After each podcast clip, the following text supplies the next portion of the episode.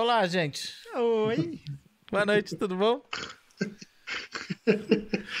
A, pri- A primeira, primeira palavra, palavra do podcast. Exatamente. É que tava alto pra caramba. Pra mim aqui tá assim, eu não baixinho. consegui ver, mas provavelmente a cara do Renato vai aparecer aqui agora pra mim. Foi assim, caramba, e deu, deu uma prisão de olho. Não, a- na hora que saiu, caramba, não tava a cara ainda na tela. É, ainda não. Mas é caramba. Caramba! Ai, ai, ai. E aí, estejam carambados. Carambolas. É. Ai, meu Deus do céu, cara. Muito engraçado. Ai, A gente tava aqui gente, eu conversando não tô antes. bêbado, mas eu amo vocês, tá? Ô, louco. Já tá se acusando aí, cara. É, de Que graça, história é essa? De graça essa. Não, só que eu não tô mesmo, eu tô precisando ficar. Pô, eu também tô. Nada a ver com o assunto. né? Ah, não. Eu não gosto de bêbados. Eu nunca fui Ah, tá. bêbado também. Não sei como Não é gosto de ser. bêbado, olha as ideias do cara. Como assim? Sério que você nunca ficou bêbado? Eu não, acho que o o máximo que eu tomei foi duas garrafas de cerveja seguidas só. E ainda foi umas duas semanas atrás. É, as garrafas são long neck, inclusive. Né? É. Ah, pelo amor de Deus. Inclusive, bebida tem muito a ver com o assunto de hoje pra mim, né? É verdade. O negócio de, de, de músico sempre teve Mas, é, lado eu- a lado com o álcool. Eu sei muito bem que as, É as melhores histórias sempre vêm pra um. precedem uma, uma frase que diz: Vamos beber?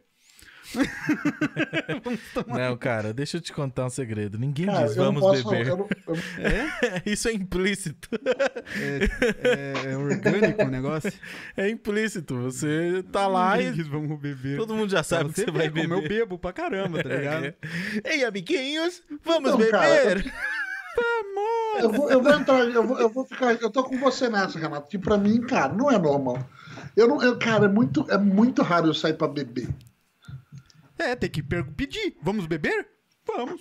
Tá? Isso, pra mim tem que ser tipo, vamos sair pra beber. Tipo, tem que ser combinado Não, prévio. ok, entendeu? ok. Mas é, depende do contexto onde você tá, né? Quando, o que eu tava falando do lance de banda, o Renato falando das histórias. Quando eu saía pra algum rolê, eu sabia que eu ia beber. Sempre. É. Por, Ah, ca- por é causa esse- do é que contexto que, eu vivia, né? É, isso, é Sim, por causa é do contexto depende, onde eu depende vivia. das regras do grupo. Os- É que não, assim, você tem não que é entender regras que do grupo, né? É mim- uma, uma cultura, basicamente, né? É. É, então, mas o que eu digo a cultura são as regras que não são, elas não são expostas, mas elas já estão lá. É, é que assim, é coisa de improviso. O improviso, cada grupo tem as suas regras, que elas não são impostas, mas elas estão no meio, que é como se fosse a cultura. Sim. Dá pra entender, não? É, Sim, basicamente isso. é basicamente isso. Eu Mas, entendi cara, o que você quis dizer. Quando a mas é. gente, a gente tocava e a gente ganhava as bebidas, tudo assim, eu só pegava refrigerante quando não dava pra trocar, fazer alguma coisa assim, eu dava tudo pro espiar, cerveja, essas coisas, porque eu não tomava mesmo. Além do mais, você tinha menos chances de, de, de aproveitar, né? Você tava sempre com o teu pai na cola. Ah, Não, nem sempre, ele só ia buscar. Ah, muitas vezes ele. Então, mas Ah, é que mas- ele tava sempre presente. Isso inconscientemente diminuía a chance de Cara- você um dia querer falar: ah, foda-se, hoje eu vou beber mesmo. Não, mas o meu, meu pai até me incentivava a beber. Ah, eu não é? bebia, tá? Uau! Não que incentivava, vai lá e beba, a mas... beber, não chegar a ficar Né? bêbado pra caralho. É. Não fazer igual o Júnior vomitar no carro. É, nossa, aquele dia foi foda. Vai vomitar, cara? Não. É assim, vocês falaram do santo, fala da, do, do, do, do- Do da capeta. promessa aí. E, ah, Que promessa. falaram do santo, falar da promessa. Acho que o Fred quer saber a história do vômito no carro. Você já contou, não contou? Já, já contei. Claro. Eu acho que já contou em outro podcast. Já. É, o negócio Já do- do, É a primeira vez que a gente, que o Pé ficou bêbado. É. Mas. ahn, eu esqueci o que eu ia falar, cara. Tem a ver com bandas? Tinha a ver com, com álcool. Ah, Não, ah, eu ia dizer que eu já bebi muito, mas pelo menos eu tenho orgulho de dizer que eu nunca fui bêbado chato, velho. Eu nunca fui de encher o saco dos outros. Eu também não. É, de fato.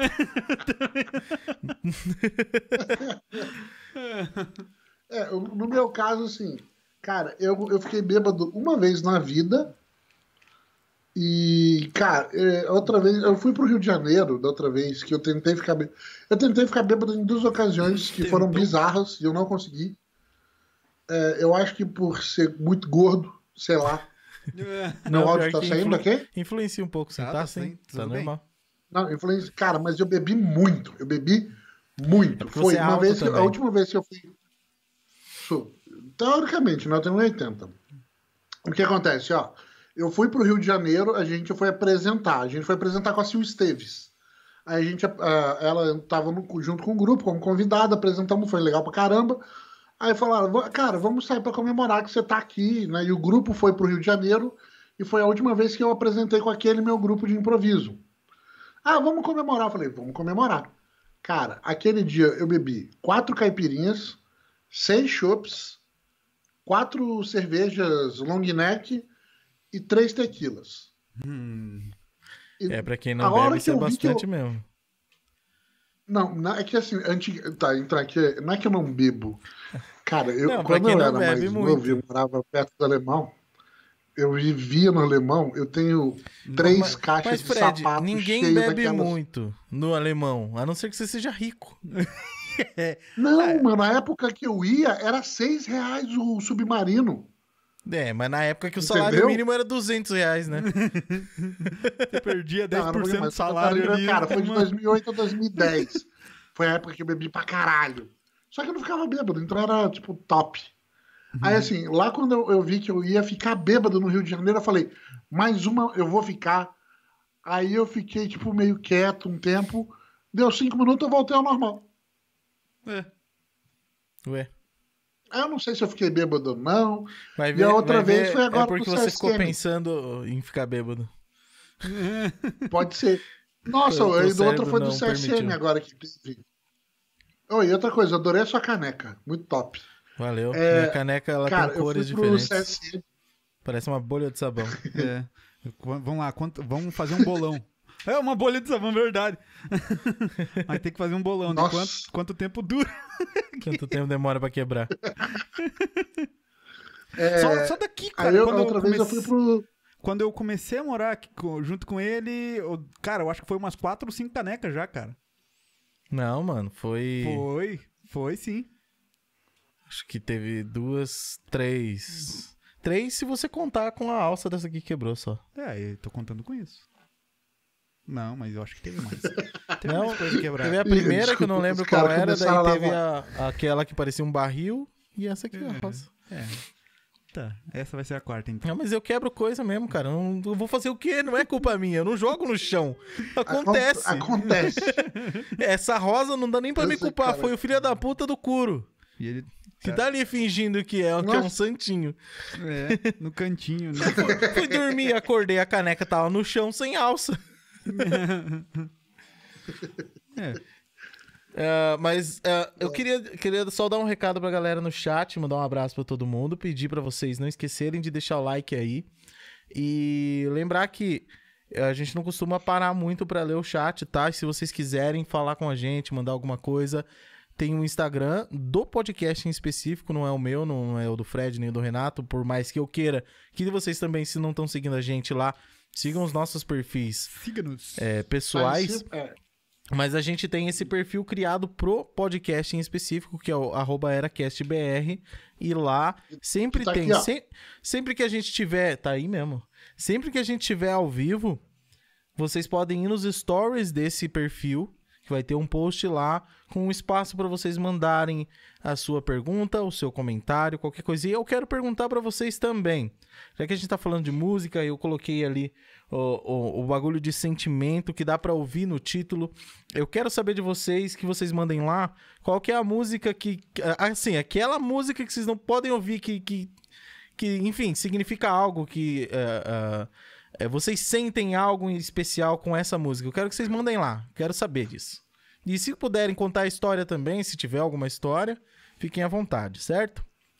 Isso aí, já tem um monte de pergunta aqui, velho. Caraca, sério? Aham. Top. bicho, os caras estão me Ah, deixando eu gostei orgulhoso hoje. hoje, então. top, top, top. É o peixe que falava E- isso aí. E, e Uma coisa que influenciou muito eu não ter bebido na minha, na minha começo de juventude, aquela coisa toda, é que eu sempre fui da igreja, né? Então, assim, a maioria, a maioria dos meus amigos também não bebia e, o, e aquelas regras, entre aspas, que, a gente, que eu te falei, né? Aí, quando eu fui para Luterano, que mudou um pouco, porque eu descobri que Lutero tinha uma cervejaria nos fundos de casa. Aí a gente falou, vai beber então. Entendeu? Eu comecei, comecei a beber com, sei lá, 19 anos de idade já, cara, eu acho que eu tinha. Eu não bebia antes disso e era simplesmente por falta de interesse. Eu tentei beber cerveja e não gostei. Outras coisas até achava legal, mas não tinha vontade de beber, tá ligado? Aí com esse rolê de banda, a gente frequentava lugares que as pessoas estavam sempre bebendo, estavam conversando e bebendo, não sei o quê. Aí. Ah, um dia alguém me ofereceu uma caipirinha, eu falei, ah, quero. Daí eu gostei. E daí no- na outra semana eu também queria uma caipirinha, daí eu queria um vinho, e aí foi, tipo. ah, Foi natural, aí né? Minha vida Não acabou, cara. O álcool destruiu a minha família. Não, e uma coisa que também que entra também, quando você tá em banda, o cara gosta tanto de você tocando ali que o cara paga uma bebida pra você Ah, e fica sim. mó feliz com isso. Com certeza. Isso é Inclusive, muito legal. já pagaram cerveja pra mim por causa do canal. Olha que coisa feliz. eu tava, tava lá no O Blood com a pessoal te conhece bem. Me cutucaram, ô! Toma aqui, ó. A cerveja. Curto muito os seus vídeos. É louco, Então que tá massa. bom. então tá bom. Mas é, cara, é isso daí. O cara que não, não bebe nesses, nesse meio, ele acaba se sentindo um pouco deslocado, querendo ou não, né? Não que. é, é, tem muito cara que eu Cara. conheço que não bebe. Mas ele tá no meio de muita. do- de um contexto onde aquilo é algo muito, muito comum, saca? É tipo.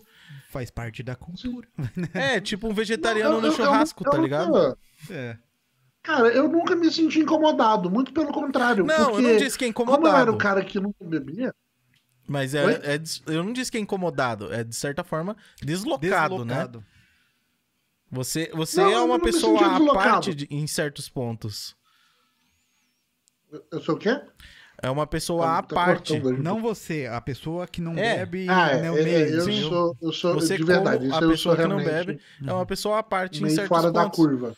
É. Sim. Ah, Não, mas aí o que exemplo, a gente fazia? Porque assim, é claro, a gente, eu sempre quis estar com meus amigos, eles comigo, óbvio, aquela coisa. Como vocês estão até morando junto hoje, são um brother, querem ficar junto, não aquela coisa, não romantizam, tá? Por favor, você entendeu o que eu quis dizer. se fosse pra não ser É, assim, romantizinho, cara, você não devia ter mandado um querem ficar Se quiser junto. ficar junto também, pode ficar, fica à vontade, cada um sabe disso. Cara, bola, aí o que, que a gente fazia? Já, já era da hora, porque todos meus amigos sabiam que eu não gosto tanto de beber. E eles iam. E e assim, na verdade, sabe por que- qual que é o meu ma- maior motivo de eu não beber? Eu sou mão de vaca.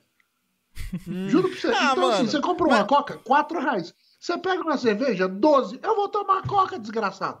Tem a, é mão, o peso de vaca, né? Tá igual, mesma coisa. Meu Deus. Cara, eu, eu não sei, mano. Eu, eu cansei de sair de casa com o dinheiro da passagem e voltar bêbado. É, Por causa dos brothers.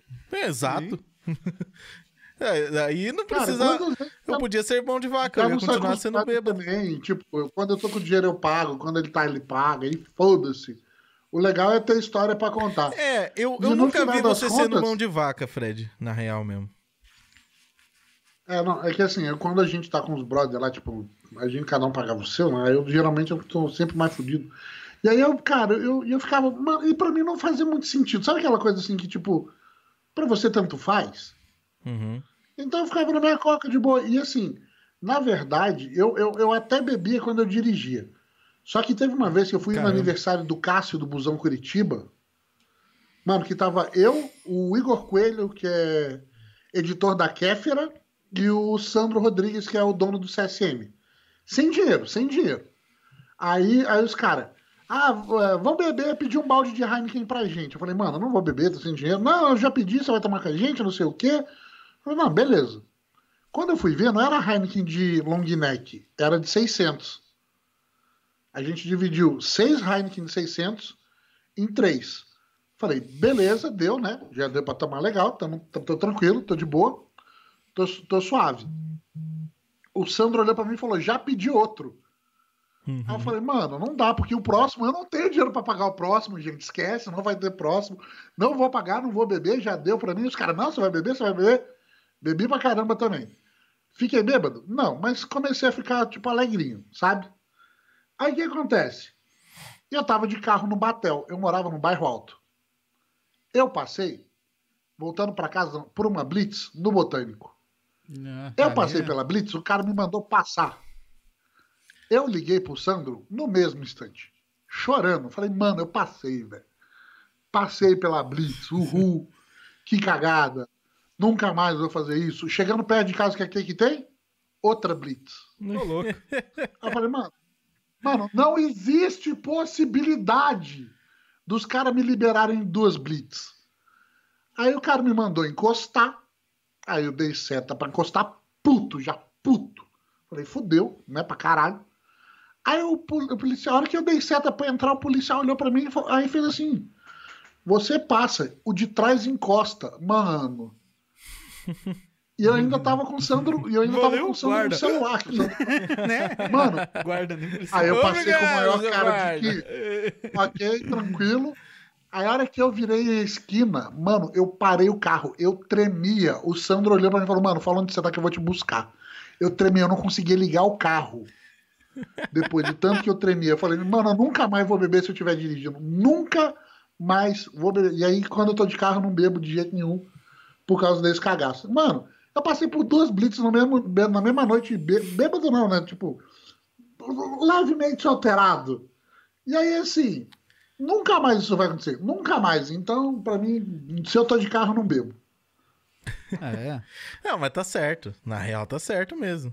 Ah, é, cara, porque eu, isso é uma cagada enorme mesmo, né, Sim, cara. É Hum, porque o problema é que as, as cagadas que acontecem nesse- nessa questão não vai ser uma coisa que, que vai ser proposital. O cara que, que bebe e dirige, ele tem em mente falando, não, porque eu, eu, Eu- tenho responsabilidade, eu vou cuidar no Eu volante. tô bem. Só que vai acontecer Não, sem ele perceber, ele não tem escolha de cuidar ou não. É. Esse é, o- esse é o grande problema. E é aquela velha história, né? Que no trânsito é muito mais perigoso você se foder por cagada dos outros do que cagada tua. Sim. A chance de você Sim. se foder por cagada sempre é maior por cagada dos outros. E o cara, o cara que, que tá um pouco mais alterado, eu, eu, eu tô ligado como que é. Por- depende também, né, de como o cara bebe. Às vezes o cara bebe um pouquinho aqui. Por isso que era permitido antes o cara beber um pouco, um copo de cerveja, não sei o quê. Hoje em dia não pode nada. Mas é, é complicado mesmo. O ideal é que o cara não dirija. Porra, a gente tem, tem Uber, velho. Pra que, que o cara vai dirigir Uber tão barato? Você tava enchendo a cara, tá gastando É, dinheiro, aí- por que não gasta um pouco mais com o Uber? É. É. E, aí- e ainda economiza no estacionamento, que geralmente sai mais barato de Uber e voltar do que o estacionamento do local. É, Sim. depende de onde você vai beber também, né? Geralmente você não Ah, precisa por pagar exemplo, hora que você vai ali pro. É. É, assim, aí depois daquela, depois desse dia, meus amigos ficaram felizes da vida. Porque todo, eu sempre levei os bêbados pra casa, né? Todo mundo ficou, yes. Cara, a gente já colocou. Você lembra do meu casinho, né? Uhum. Do de Baratinha. bunda caída. Cara, a gente já, já enfiou 12 no Baratinha, mano. Ah, carro! Eu fiquei assim, caralho, bola. que casinho. você tinha um caso? Ca- Verdade. O ca- o carro é tão ruim, mas tão ruim que ele é só um carro. Ele não é um carro, entendeu? Boa. Não, fazer essa piada no palco, eu tinha tanta vergonha dela. Eu Continue Mas com vergonha. É importante você continuar com essa vergonha, Fred. Eu não, só lembrei aqui pra ser nostálgico mesmo, cara. Eu fazia isso no palco, maluco. tipo, o mais engraçado da piada foi que ele achou que a gente tinha gostado. Não. Cara, ninguém gosta dessa piada. Assim. É verdade, ele achou que a gente gostou, velho. Não, a gente gostou, bola. E realmente eu, eu sou um comediante que não sei, sabe, eu não sei quando as pessoas gostam ou não das piadas. Ok. Tá bom. tá, mas o que que era? Você enfiou quantas pessoas dentro do carro? Ro? 12. Caramba. E como que cabe isso? Foi Ok. fora? Um dentro do outro. Mano, tinha gente, tava muito louco. do- Tava, tipo, louco não, né? Eu tava normal, eu tava. Só que os caras não. Aí Acho que colocou- tem um aí do ficou até hoje. quatro atrás, deitado. Ai, ai. Danado, vai lá. Quatro deitado? É, ah, não, não vai encher o saco de outro. Não, nessa vez eu não tava com segundas intenções, tá? Ah, entendemos. Então, eu falei, tinha quatro sentados, dois deitados, dois no banco passageiro, um no colo.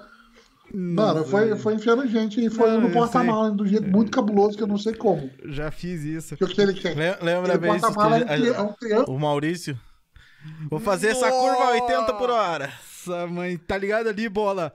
É, vindo do. do na, como que é o nome? O alto da 15. É ali no alto da 15, vindo pela. Pela. Não é Marechal ali. Ah, Victor Ferreira é do a Amaral. Vitro, que ainda não é Vitro lá em cima, tá ligado? Daí que passa por baixo da Sim. ponte da, da- do lado do do extra ali. viaduto, sim. Tem uma Aham. curva zona pra esquerda que depois vira pra Passa por direita baixo e do passa debaixo viaduto. da- Depois pra direita. Aham. Então, aquela curva ali, o irmão do Everton foi e falou: A gente Eu tava- vou fazer aquela curva a 80 km por hora. A, gente... tava voltando de um show e tava eu, o Renato, esse meu irmão, a mulher dele e mais duas amigas, se não me engano, no banco de trás. Uma era Heloína também. Era Heloína uma delas, né? Aham. E que é a ex-mulher do Renato.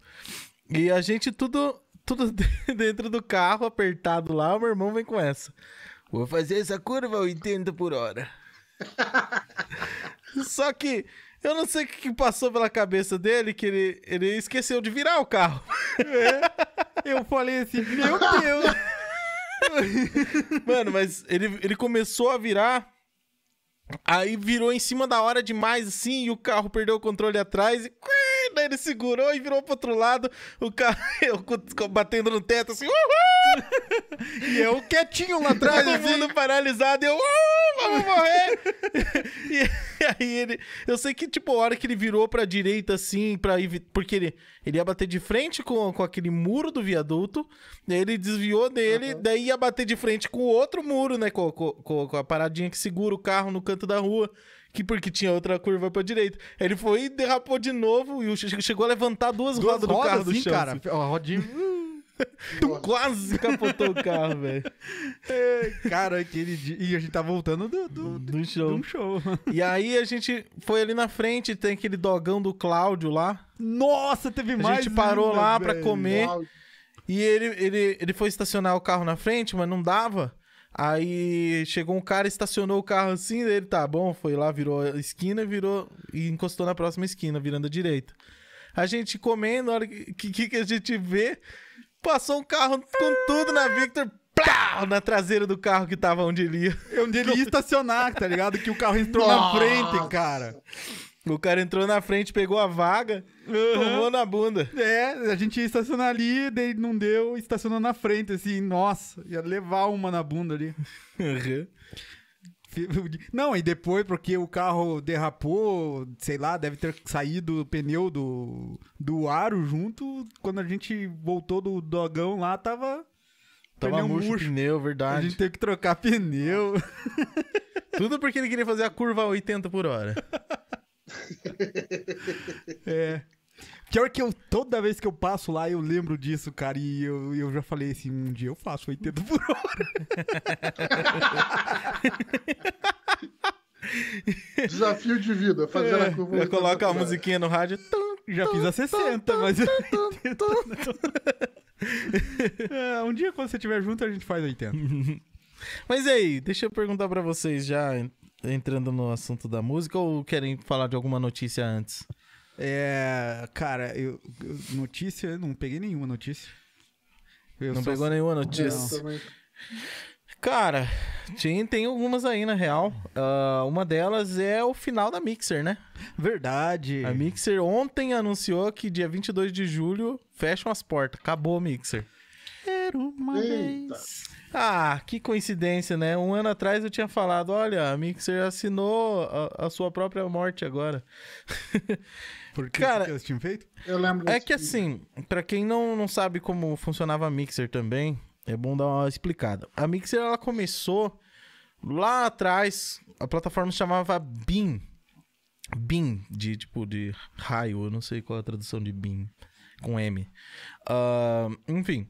Aí a Microsoft comprou a Beam por causa de, de um código que eles tinham, que é o FTL, né? FTL, sigla para Faster Than Light, mais rápido que a luz. Porque esse código, ele permite que uma live stream seja transmitida basicamente sem delay algum. E com quase nada de problema, entre aspas. Ah, então, assim, o mesmo delay que eu tenho jogando aqui e na, na placa de captura lá na tela, que é menos de um segundo, é o delay que as pessoas tinham pra assistir a live lá, Cara. usando o FTL. Era surreal, mano. A galera no Discord conseguia mutar o Discord e ouvir pela live. Em tempo real, assim, basicamente. Ô, louco. Bem massa.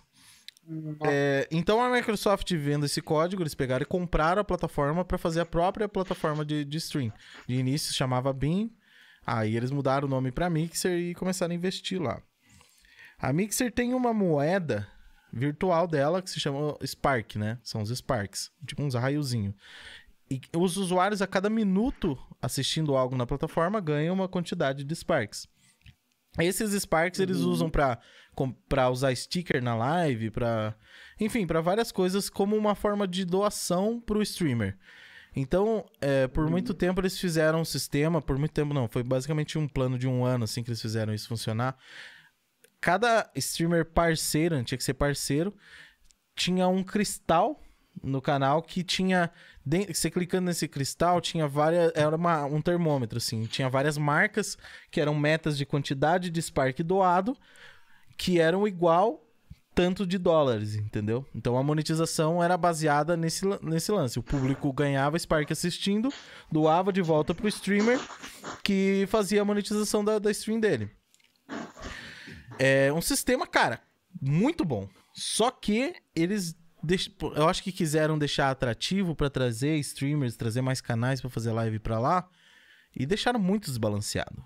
Era muito o canal com 200 pessoas assistindo lá fazia o máximo de Sparks por semana, que toda semana aquele cristal renovava, que era 900 dólares. Caramba. Ou seja, um canal com 200 pessoas assistindo tinha uma renda de 4 vezes 900, 3.600 dólares por mês. Um dólar. Com 200 um pessoas dólar. assistindo, Na então- época, coloca o quê? Quatro? Era, 4. 4 pila. Mas, e- então, o lance é que era isso, esse era o problema. Um canal, eu, no último mês lá, eu fiz dois, eh, 2.700 dólares no último mês. Caramba. Então, assim, não era pra canal desse tamanho tá ganhando tanta grana. Entendeu? É, a- eles ficaram assim por um ano. Isso realmente trouxe gente, criou uma cultura. Criou-se uma cultura de onde as pessoas ficavam na plataforma assistindo pra farmar Spark pra doar pro streamer que eles queriam ajudar. E aí, os caras ficavam 24 horas por dia com o PC ligado, farmando Spark pra doar, saca? É, Uhum. E se você for pensar, isso de certa forma é muito saudável pra plataforma, porque ela tem gente assistindo. Aham. E aí você co- 24 começa horas. a ter público circulando lá dentro. Ah, o que eles deveriam fazer é, tipo, limitar esse... O ganho. O ganho. Diminuir o ganho. É, já era de 900 por semana, né? Mas daí, tipo, o cara tem, sei lá, 60, 80 pessoas média, né? Uhum. Diminui lá, sei lá. Cara, é o que eu disse pros 200 caras. Eu fiz, fiz 2.700 semana, dólares em um mês. Eu não tinha que estar ganhando mais de 500. De jeito nenhum mais de 500. Uhum. Nunca. É, E eles tinham que limitar dessa forma. Só que o que eles fizeram? Quando zerou, aca- tava acabando o ano fiscal deles, eles têm que refazer todo o orçamento, fazer um novo planejamento pro próximo ano. E aí eles decidiram que o Spark não ia mais monetizar. O Spark ainda tá lá, mas ele servia como um bônus para compra de moeda que tem dentro da própria, própria plataforma, que são as Embers, né? As Embers você compra com dinheiro real para doar pro streamer como um donate. Só que assim, ah, 100 Embers, 1 dólar. Só que o cara que compra paga 1 dólar e 40. E aí eu sempre pensei assim, qual é a lógica de fazer isso? Porque você, imagina você tem 100 reais e você quer me doar 100 reais. Você me mandaria, por exemplo, por PicPay, que você não vai perder nada dessa grana, ou você pagaria 140 reais pra me doar 100? É. É. Não faz sentido você comprar as Embers da plataforma. Então, quando eles fizeram essa decisão de acabar com os Sparks, aconteceu algo que eu não tava esperando. Eu sabia que ia dar ruim, é, mas eu falei pra galera, falei, ó, a gente já tá aqui vários meses já fazendo live, é, já tem um público legal assistindo aqui, a galera já tá acostumada, eu vou continuar aqui. Só que a plataforma sempre teve vários problemas técnicos, live que não carrega, imagem é, toda distorcida, áudio desincronizando, não sei o que, não sei o que. E esses problemas não eram resolvidos quando eles tiraram os Sparks. É a mesma coisa que você ter um bolo com a massa podre e um recheio, uma cobertura do caralho, assim. Ou você olha pro bolo e fala, porra, do caralho esse bolo aqui, mas tira a cobertura pra ver se não fica uma merda. Foi o que eles fizeram. A cobertura dos Sparks. Tiraram, ficou só a massa podre. E aí, mano, em menos de um mês, o público foi embora. As minhas lives que tinham 120 pessoas assistindo lá, passaram a ter 15 nego assistindo. Ninguém queria ficar na plataforma mais assistindo. E aí não teve jeito, a galera que faz live teve que sair fora também. E naquela época, quando eles falaram do, do, do fim dos Sparks, eu ainda falei, eu, expliquei pra todo mundo o que, que, ta- que tava acontecendo, porque eles anunciaram isso num Town Hall. Town Hall eram as reuniões fechadas para os parceiros. Tudo que acontece lá é sob, conta sob contrato, é confidencial. Então não se pode compartilhar nada do que é feito lá. Não pode compartilhar imagem, nem áudio, nem informação, nada do que é comentado lá. É, Então a gente não podia falar sobre o fim dos Sparks. Só que isso gerou tanta comoção que eles falaram: ó, a partir de tal data vocês já podem falar. Nessa data eu vim, falei em público pra, pra galera. E desde que anunciaram a parada, eu digo: ó, a Mixer acabou. Eles acabaram de assinar o atestado de óbito deles, porque. Eles tiraram o ecossistema deles, tá ligado? Os caras criaram uma cultura imensa lá e removeram. E uma coisa é você nunca ter tido isso, como é no YouTube, como é, ter- né, como é na Twitch. Uma coisa é a plataforma falar, ó, é assim que a gente monetiza, se você quiser doar, você compra. E, enfim, é assim. Outra é você dar as coisas pros outros e depois tirar. Sim. E o público perdeu, não só os streamers. O público É. gostava dessa cultura de poder ajudar, tá ligado? E aí eles É, perderam. Isso, é isso que eu ia falar. Porque eles, eles, eles se sentiam assim: eu deixo o meu computador lá, eu assisto a live, eu tô ajudando. A partir do momento que ele deixa de ajudar, é, ele para de te dar a mão. Então ele volta a ser É. um espectador que, se ele quiser te ajudar, ele vai ter que tirar do bolso dele. Então Exato. muda muito. É, É. e, e, os caras se sentiam bem em ajudar dessa forma, saca? Eles faziam questão de, de, de ajudar, De deixar rodando nas Aham. outras. de se esforçar pra Pra ajudar, porque eles estavam ajudando de fato. Só que aí a, a Mixer fez isso, um mês depois eles anunciam um contrato com o Ninja, caro pra caralho o contrato lá, que se especula 50 milhões de dólares, não sei o quê. Aí fizeram contrato com o Shroud e time de esporte. E, cara, é aquele negócio. Um cara só não vai movimentar a plataforma. Pode, pode ser que o, que o Ninja tenha um público gigante. Mas esse público não vai assistir a plataforma toda só porque ele tá lá. E um- uma é, coisa que se assistir as deles provou. e acabou. Aí que tá, uma coisa que se provou real é que nem as dele. A primeira live dele bateu 100 mil pessoas lá, simultâneas assistindo. Caramba. Mas a média foi 60, 80. Duas semanas depois eu fui ver lá, tinha 25 mil pessoas. Daí, sei lá, alguns meses depois eu fui olhar, tinha 8 mil pessoas assistindo ele jogar Fortnite, que é o carro-chefe dele. Então, o próprio cara se fudeu, porque ele foi numa plataforma que não tinha público, nem o próprio público dele queria assistir, porque tinha todos aqueles problemas técnicos, né, da plataforma em si. Então, cara, era inevitável, eu sabia que isso ia acontecer, agora os caras anunciaram que vão encerrar as, ta- as tarefas e vão entrar em sociedade com o Facebook Game, que é outra plataforma que nunca uma vai pra desgraça. frente, porque é uma bosta de assistir live lá. E é isso aí, cara, vai continuar sendo só a Twitch, não adianta. Não. Goodbye, Mixer. Foi tarde. Vou continuar usando minha blusa porque ela é muito quentinha. Não, Mas você ganhou ela? Ganhei. É, então. E tem meu nome nas costas. Aham. É aquela que a Thaís vive usando. É. Aquela mesmo. Tem boné também. É. Ah, tá, vamos lá. Tem umas perguntas aqui. Vamos, vamos começar. É sempre as mesmas pessoinhas aqui, ó. Matheus Rorschach. É porque Bem, tem mais alguma coisa pra dizer? Não, acho que não. Não, né? Tem, vamos lá. Vamos entrar no assunto depois de 40 e poucos minutos. Ah, Matheus. Orchak pergunta: O que vocês acham da música pop e da fórmula básica para se ter sucesso na indústria? Fórmula básica pra você ter sucesso na indústria é ter dinheiro. E falar engraçado. Né? engraçado. O, ne- o negócio. Veja esses sertanejos aí, os caras. Sei lá, parece que estão Mas morrendo, é, velho. mas é que esses caras têm dinheiro, é só isso. Você- É. você É, na, ver- na verdade, acho que não é eles que têm, acho que o produtor deles tem. Ah, é, também, né? É só é, é aquele negócio. Qualquer um faz sucesso na música ou qualquer, enfim, qualquer meio que ele queira. é só dinheiro. ter dinheiro suficiente Agora pra imagina, cara, tua música inserir ali. tocando toda hora numa rádio. injetar a palavra. Toda hora, toda hora, toda hora, todo mundo. Ô, essa música É é, isso. sucesso, eu vou gostar dela. É isso, mas é isso mesmo. Né? É exatamente isso que acontece. Você tem uma música, você quer fazer sucesso, faz assim. É, faz ela do, do jeito mais ah, digerível possível pra quem não. Por exemplo, você, você é uma banda de rock. Olha a ideia dos Mamonas. Fizeram uma música de cada tipo. Uhum. Uma delas ia dar certo, Sim. tá ligado?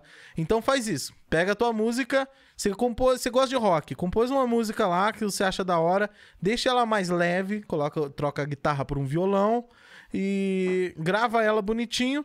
Chega numa rádio e paga, ó, te dá tanto pra você tocar tantas vezes por dia essa música. Pronto. É, é verdade. Em menos de um ano você vai estar fazendo show em estádio. Ou teu pai compra um monte de fichas e pede pra todo mundo fazer fila no orelhão e liga pra rádio pedindo a sua música.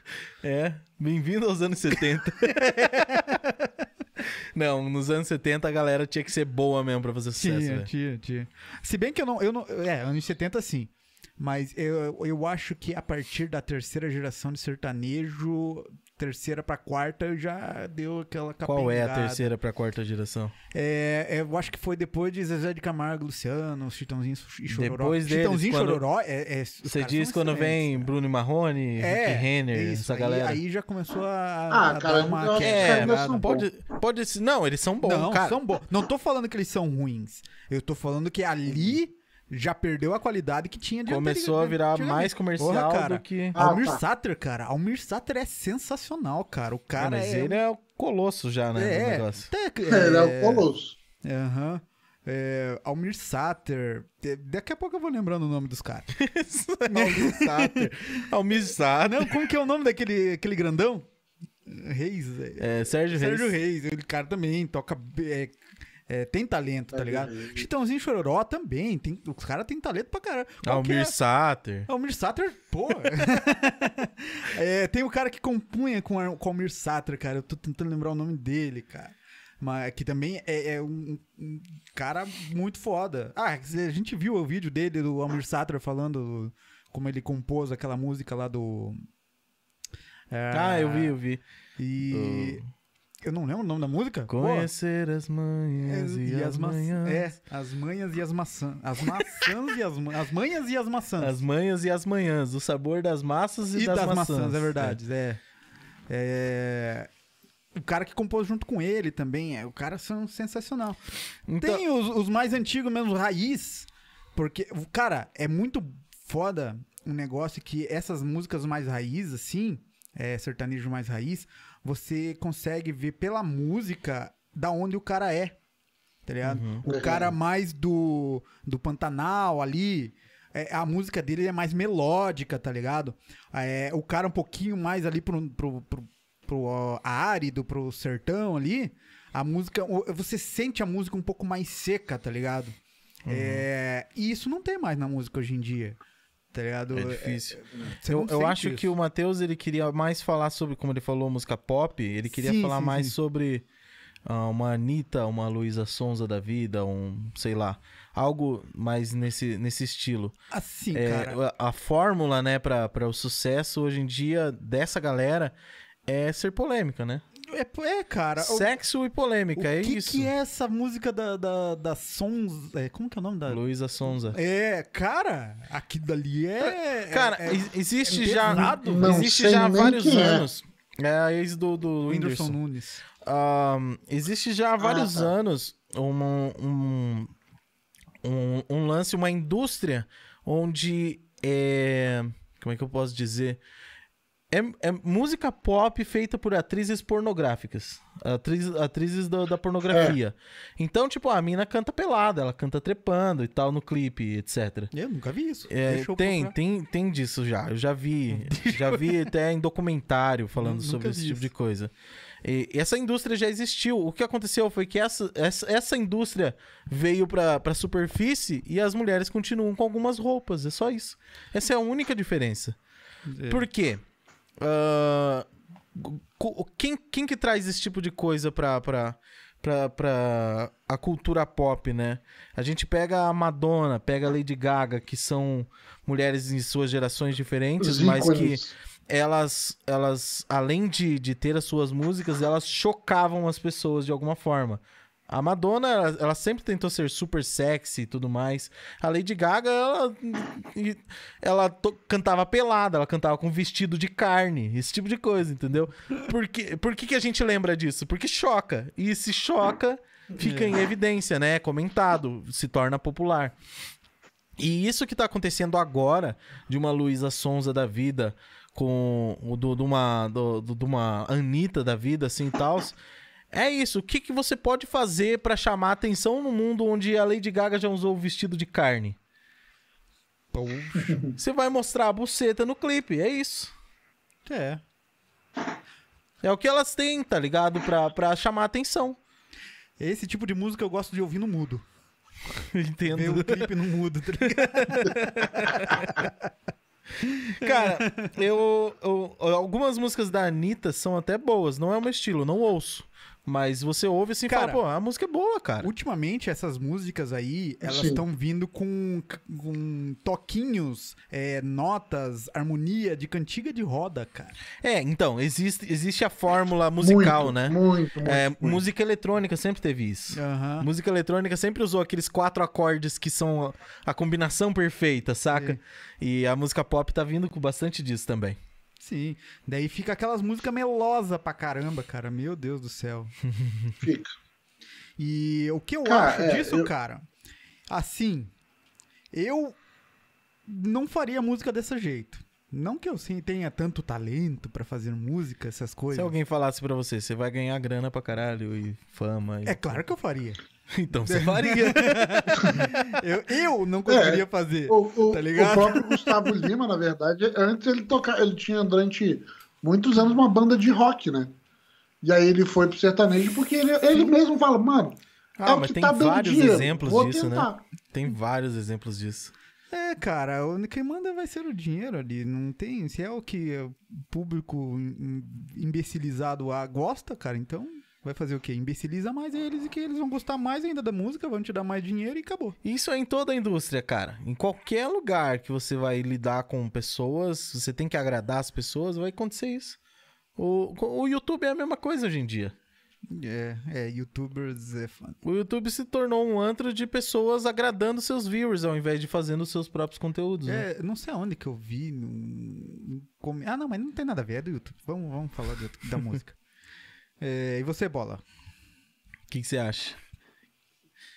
Cara, eu acho que eu- o, o próprio música se perdeu, né? Na nossa época, o, o, o próprio o pop era muito, era muito misturado com pop rock, que era muito naquela parte de Skank, Cidade Negra, é, J Quest. E agora o pop virou um negócio é, quase um eletrônico, né? Ela- mim, ela eu- que- São músicas que para mim O rock, rock, qualquer música, né, antes dos anos oi- 90 ali, Rock, é, o rock, Almir Sater. Almir Sater, essas coisas. É, você tinha uma, um sentimento. Você sentia um sentimento. Eu não sinto nada numa música de hoje, tá ligado? É porque as músicas de hoje são feitas pra rebolar na balada, né? Não é pra você ouvir em casa. E ostentar. É, pra você, escutar, é, pra você ouvir a música mesmo. Cara, é, eu, eu acho engraçado, porque eu sou. Eu sou um cara que. Cara, eu adoro samba. Mas sabe o samba raiz? Não, esse daí é sensacional, cara. Violão de sete cordas. Eu adoro. No- Nossa, É. con- contra. Nossa, cara, esse samba é sensacional. Mano, E aí eu, que sou, tá. eu sou extremamente. É uma música, Fala você primeiro. vamos dizer assim, 100%, a brasi- 100 É brasileira. folclórico, né? É, é nossa, tá ligado? E, e, e Cara, o que eu acho samba isso muito é um legal, orgulho inclusive, na parte do, do samba, porque você consegue ver, tipo, é, realmente, como, como você disse do sertanejo, você conseguia ver de onde que o cara é, você conseguia ver a vida da pessoa que cantava o samba raiz. Sim. Entendeu? Cara, você pega o Cartola. O Cartola cantava lá as músicas de Boêmia, as músicas do, do- da Umbanda dele, do- dos, dos orixás que ele fazia, e das coisas que ele vivia. As músicas que ele, que ele fazia era a vivência dele. Entendeu? Era- Eram, Sim. eram as paixões dele. A escola de samba. é, mano, é, aí você pega, por exemplo, a Raul Seixas também, que vai trazer assim, de uma maneira hum, que eu acho maravilhoso. O Raul Seixas ele falava que ele não era músico, né? Sim. Que ele falava, cara, eu, eu finjo que sou músico, porque eu não sou tão bom pra ser músico, Ele então eu sou um ator que finge que é músico. Ele tinha musicalidade. Ele tinha musicalidade. E as Uhum. letras dele ele fazia com, com é, Paulo Coelho, né? Paulo Coelho. Se não me engano. Ah, cara, e assim, muitas voltadas, né, pra, pra, pra religião deles lá. Que, e, cara, são maravilhosas. Falam da vida deles, se você for ver. Hoje em dia, tipo, É, E aí? não, eles falam Eu da gosto vida muito deles, de mas, coisa- Não, cara, na, na mas verdade, de uma maneira. na verdade eu Deus acho que, que Não, mas falar o que eu tô falando é o assim... seguinte: você conhece o cara. Entendeu? Você Não, conhece o cara pela O que, eu- música. o que eu tô dizendo é que Sim, sim. falar assim é um pouco injusto, porque você encontra muito disso hoje em dia. Só Cara, que não é o mainstream É, mais. co- é como, é como você falou. Se me É. oferecesse milhões, é claro que eu ia fazer. E foda-se se você É, vai ficar não, burro então, com essa música. Mas o, é- o lance é, é- é isso, porque falando. a- a- esse tipo de música não deixou de existir. Ele só deixou de aparecer pra gente. É, verdade. É é bem isso. difícil de achar hoje em dia. Cara, É. por exemplo, hoje uma, uma, uma das bandas que eu mais gosto, assim, disparado, é o Pedra Letícia. Porque é muito engraçado e é muito real. Sim. Sabe assim, Pedra tipo, Letícia cada é- ponto. Mano, o Circo de um Homem Só, que é, que é, que é a música que eles falam, cara, é todo mundo que é artista já passou por aquilo, que é tipo, é, independente se você é músico, se você é ator, se você é palhaço, é, a, primeira, a primeira parte do refrão ele conta como você indo no, no, no circo e vendo as, o- a cortina abrir, a luz, malabares, as coisas incríveis. A segunda parte é a parte do- da paixão, que, que bate na porta, que entra, que fica. E a terceira parte é a parte de você se fudendo, tentando fazer aquilo. E, cara, todo mundo com a corda no pescoço, todo mundo tentando se virar com aquilo de algum jeito. É maravilhoso, entendeu? Porra, eu. Pra mim é muito, é muito. Fala muito pra mim, principalmente por conhecer o Cambota, aquela coisa toda. E aí, assim, é engraçado, porque hoje em dia, cara, aí você pega. é, não falando mal, tá? Desculpa quem gosta, mas aí você pega as músicas do Gustavo Lima. Mano, eu não, não, não, dá. Tipo, fica faltando uma história. Você fala, mano, Então- cadê o faroeste caboclo daí? Sa- sabe, sabe o que, que, que, eu, que eu vejo? Como eu convivi um tempo, eu morei um ano lá com meu irmão mais velho e ele é o, o sertanejo, né? Ele tinha rádio online e eu, eu ia quase todo final de semana em algum show com ele, porque ele ia fazer cobertura, entrevistar a galera. Eu acabei tá. conhecendo certas, certos, certos caras de algumas duplas, vendo o show dos caras, etc. E eu vejo que dentre essas, essas duplas que fazem sucesso, Tem muito cara que é um bom músico mesmo, e tem muita música muito Sim. boa desses caras que simplesmente a gente não tem acesso, porque a, a música do Gustavo Lima faz sucesso é tchê tchererê tchê tchê. Enquanto ele tem algumas músicas que são realmente boas. Que ele mostra que ele sabe cantar Sim, bem, que tem, enfim, o um instrumental não bem deixa trabalhado. passar essas músicas. É, porque o Então, tá. é muito mais fácil de grudar na cabeça do público. Então é essa que eles mandam pro Ela é a rádio. música chi- chiclete. Tipo, É a música cara, chiclete que o cara vai ficar lembrando, vai pedir. esses caras aí do, de- desse sertanejo universitário, eu não digo que os caras não têm talento. Eles têm muito talento, tá ligado? É, o problema é que o cara, ele. Ele é. Não é subter. Sub. hum, como que é a palavra? Subterfúgio? Não, não é um subterfúgio. Ele é. Nunca nem ouvi fazer essa palavra aí, velho. Não, ele é influenciado, vamos dizer assim, pela- pelos produtores, por essas, né? E, e como eu falei, É, os eu produtores que decidem o que vai e o que não vai. Sim. E talento os caras têm, com certeza. Tá ligado? A Anitta, a Anitta também tem um talento, claro que tem. Anitta É, tem. Só, só que eu não gosto. E porque eu não gosto, eu não vou julgar ela, só não ouço, tá ligado? É, existe Sim, muito é, lance assim, do gosto não tô pessoal, né, falando. cara? É, a gente, a É, gente, o que eu tô a gente não falando pode opinar tudo- fora do nosso, do nosso gosto pessoal, não tem como. É. Então. É, é isso que eu tô falando. Todas as informações que eu dou aqui são o meu gosto. Por isso que eu falo, gente, se você gosta, não tem problema, fica tranquilo. Não, Não, tô te ofendendo. Não tô Agora, falando que é pior gosta- do que as músicas que eu escuto. de Eu funk, tô falando só que são músicas que eu, particularmente, não tenho no meu carro. Se você gosta de funk, daí temos um problema, tá ligado? Se você, oh, funk é a Cara, melhor eu vou te que dizer existe. que eu gosto de funk, mano. Temos um problema. Temos um problema. Cara, já ouviu, já ouviu Cara, é, Fuscão olha, Preto? eu- Roubaram meu Fusquinha? Mano, Não, é não, maravilhoso. isso daí O Renato, ele tá falando do funk que faz sucesso hoje, né? é, o funk, funk- Funk eu, eu não vejo a o- Anitta como funk. tá. A Anitta hoje é pop. Não, eu não vejo como é, funk. é é pop, mesmo. né? Mas é então, pop. eu não tô, não tô colocando a Anitta, eu tô falando Sim, funk mas mesmo. aí que tá, você tá generalizando tudo. Se você for pegar o, Tudo, o não do É Tigrão, funk, antes de começar com presta. aquelas Pra músicas mim do... não presta. Ô, peraí, se é Não, tudo então, é mas funk e não presta, música- tem que incluir o James Brown nisso aí. É, mas esse daí não é o funk, É funk, brasileiro. Maia. Não, não. Mas é não. funk. Ah, mas é. O Tim funk é brasileiro funk também. roubou essa funk deles, tá ligado? Não, mas cara. James Brown é funk. Porra, pô. eu, eu lembro eu criança E não tem cantando O que eu ver." quero é ser feliz. Não, cara, isso era legal. É funk, porra. Isso era legal. Do, do Rio de Janeiro. Isso era Você tá legal. generalizando. Mas aí que tá, se fosse. Não se pode for, generalizar. Se for pra extinguir esse funk da vida, pra os funks de hoje não existir, eu extinguiria, tá ligado? Entendi. tá certo, Ele velho. é legal, tá ligado? Mas se fosse. Caralho, Fred, muta esse celular, velho. Meu celular é relógio, mano. Porra. Então, Foi e mal. ass- assim, cara, eu vejo o funk, é minha opinião, com certeza, assim, né? E o que eu falarei aqui agora é bem, bem, bem contraditório, mas eu vejo o funk como um câncer, cara. Porque o funk, ele traz a ostentação, ele traz aqueles tenisão foda. Vamos colocar entre com tênis, vamos dizer tênis, né? Um tênis foda que ostenta lá aquelas correntonas de ouro. que- tipo, o rap também faz isso, mas é diferente. Mas e- o que que tem? O, pro- o... o cara que ouve essa música, digamos assim, não tem tanto poder aquisitivo.